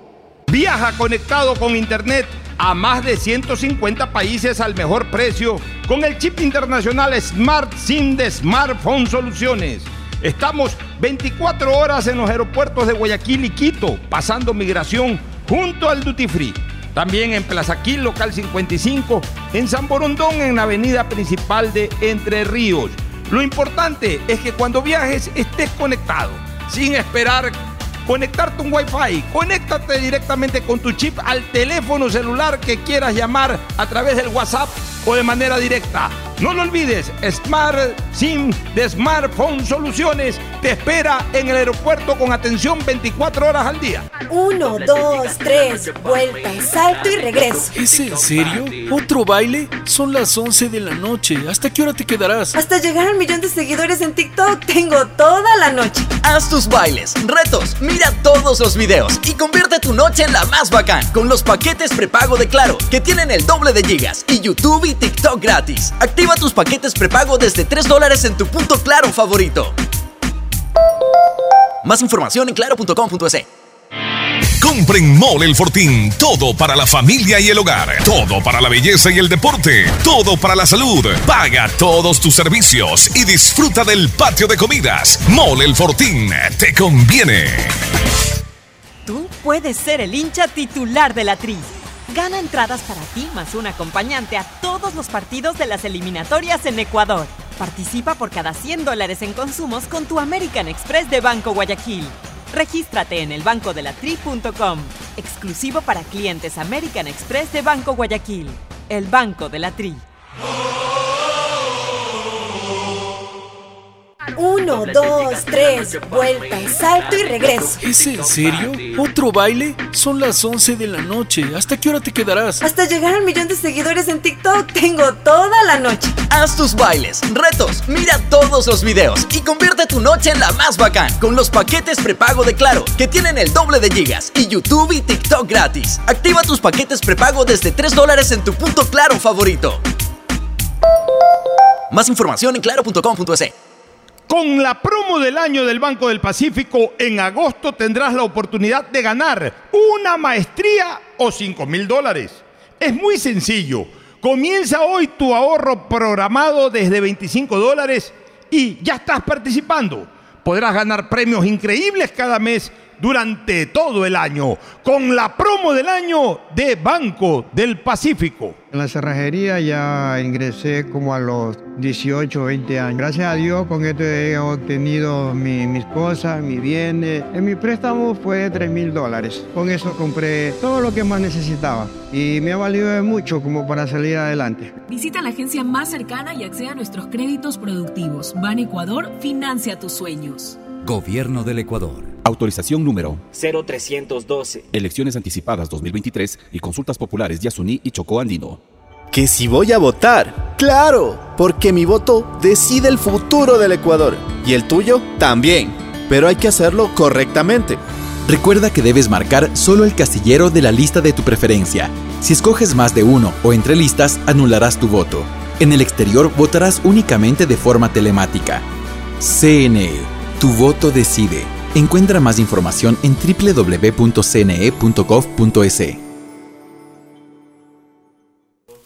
La Secretaría Técnica Ecuador Crece sin Desnutrición Infantil lidera el proyecto Infancia con Futuro. El cuidado de tus hijos arranca desde el embarazo con los controles prenatales. Acude a los centros de salud a nivel nacional donde podrás recibir ecografías, exámenes ginecobstétricos y micronutrientes. Tú también únete a las más de 450 mil mujeres beneficiadas por los servicios del gobierno del Ecuador. Infórmate a través de www.infancia.gov.es. Juntos venceremos la desnutrición crónica infantil. Nuestro trabajo continúa. Abuelo, ¿para ti qué significa decidir? Decidir es elegir algo entre dos o más opciones. Pero ojo, no todos van a decidir lo mismo porque cada persona tiene su propio punto de vista de las cosas. Por ejemplo, este 20 de agosto, Ecuador decidirá en la consulta popular sobre la actividad petrolera en el Yasuní, porque mi voto decide. Y el tuyo también. Recuerda, si estás empadronado en el exterior, votarás telemáticamente. Consulta Popular Yasuní 2023. Tu voto decide. Pasión por el fútbol en dinero es tan fácil como registrarse en bet593.es. Hazlo ahora y recibe el bono de bienvenida más pro. Hasta 300 dólares para pronósticos deportivos con tu primera recarga. Además, también vas a recibir giros gratis en los únicos juegos de casino que tienen la garantía de Lotería Nacional. Regístrate ahora y empieza a ganar. Bet593.es Patrocinador oficial de la Liga Pro Bet593. Este 20 de agosto decidiremos en la consulta popular sobre la actividad petrolera en el Yasuní. La pregunta por la que se deberá decidir es, ¿está usted de acuerdo con que el gobierno ecuatoriano mantenga el crudo del ITT, conocido como Bloque 43, indefinidamente bajo el subsuelo? La ciudadanía deberá elegir entre dos opciones, sí o no. Porque mi voto decide y el tuyo también. Consulta Popular del Yasuní 2023. Tu voto decide. Estamos en la hora del pocho.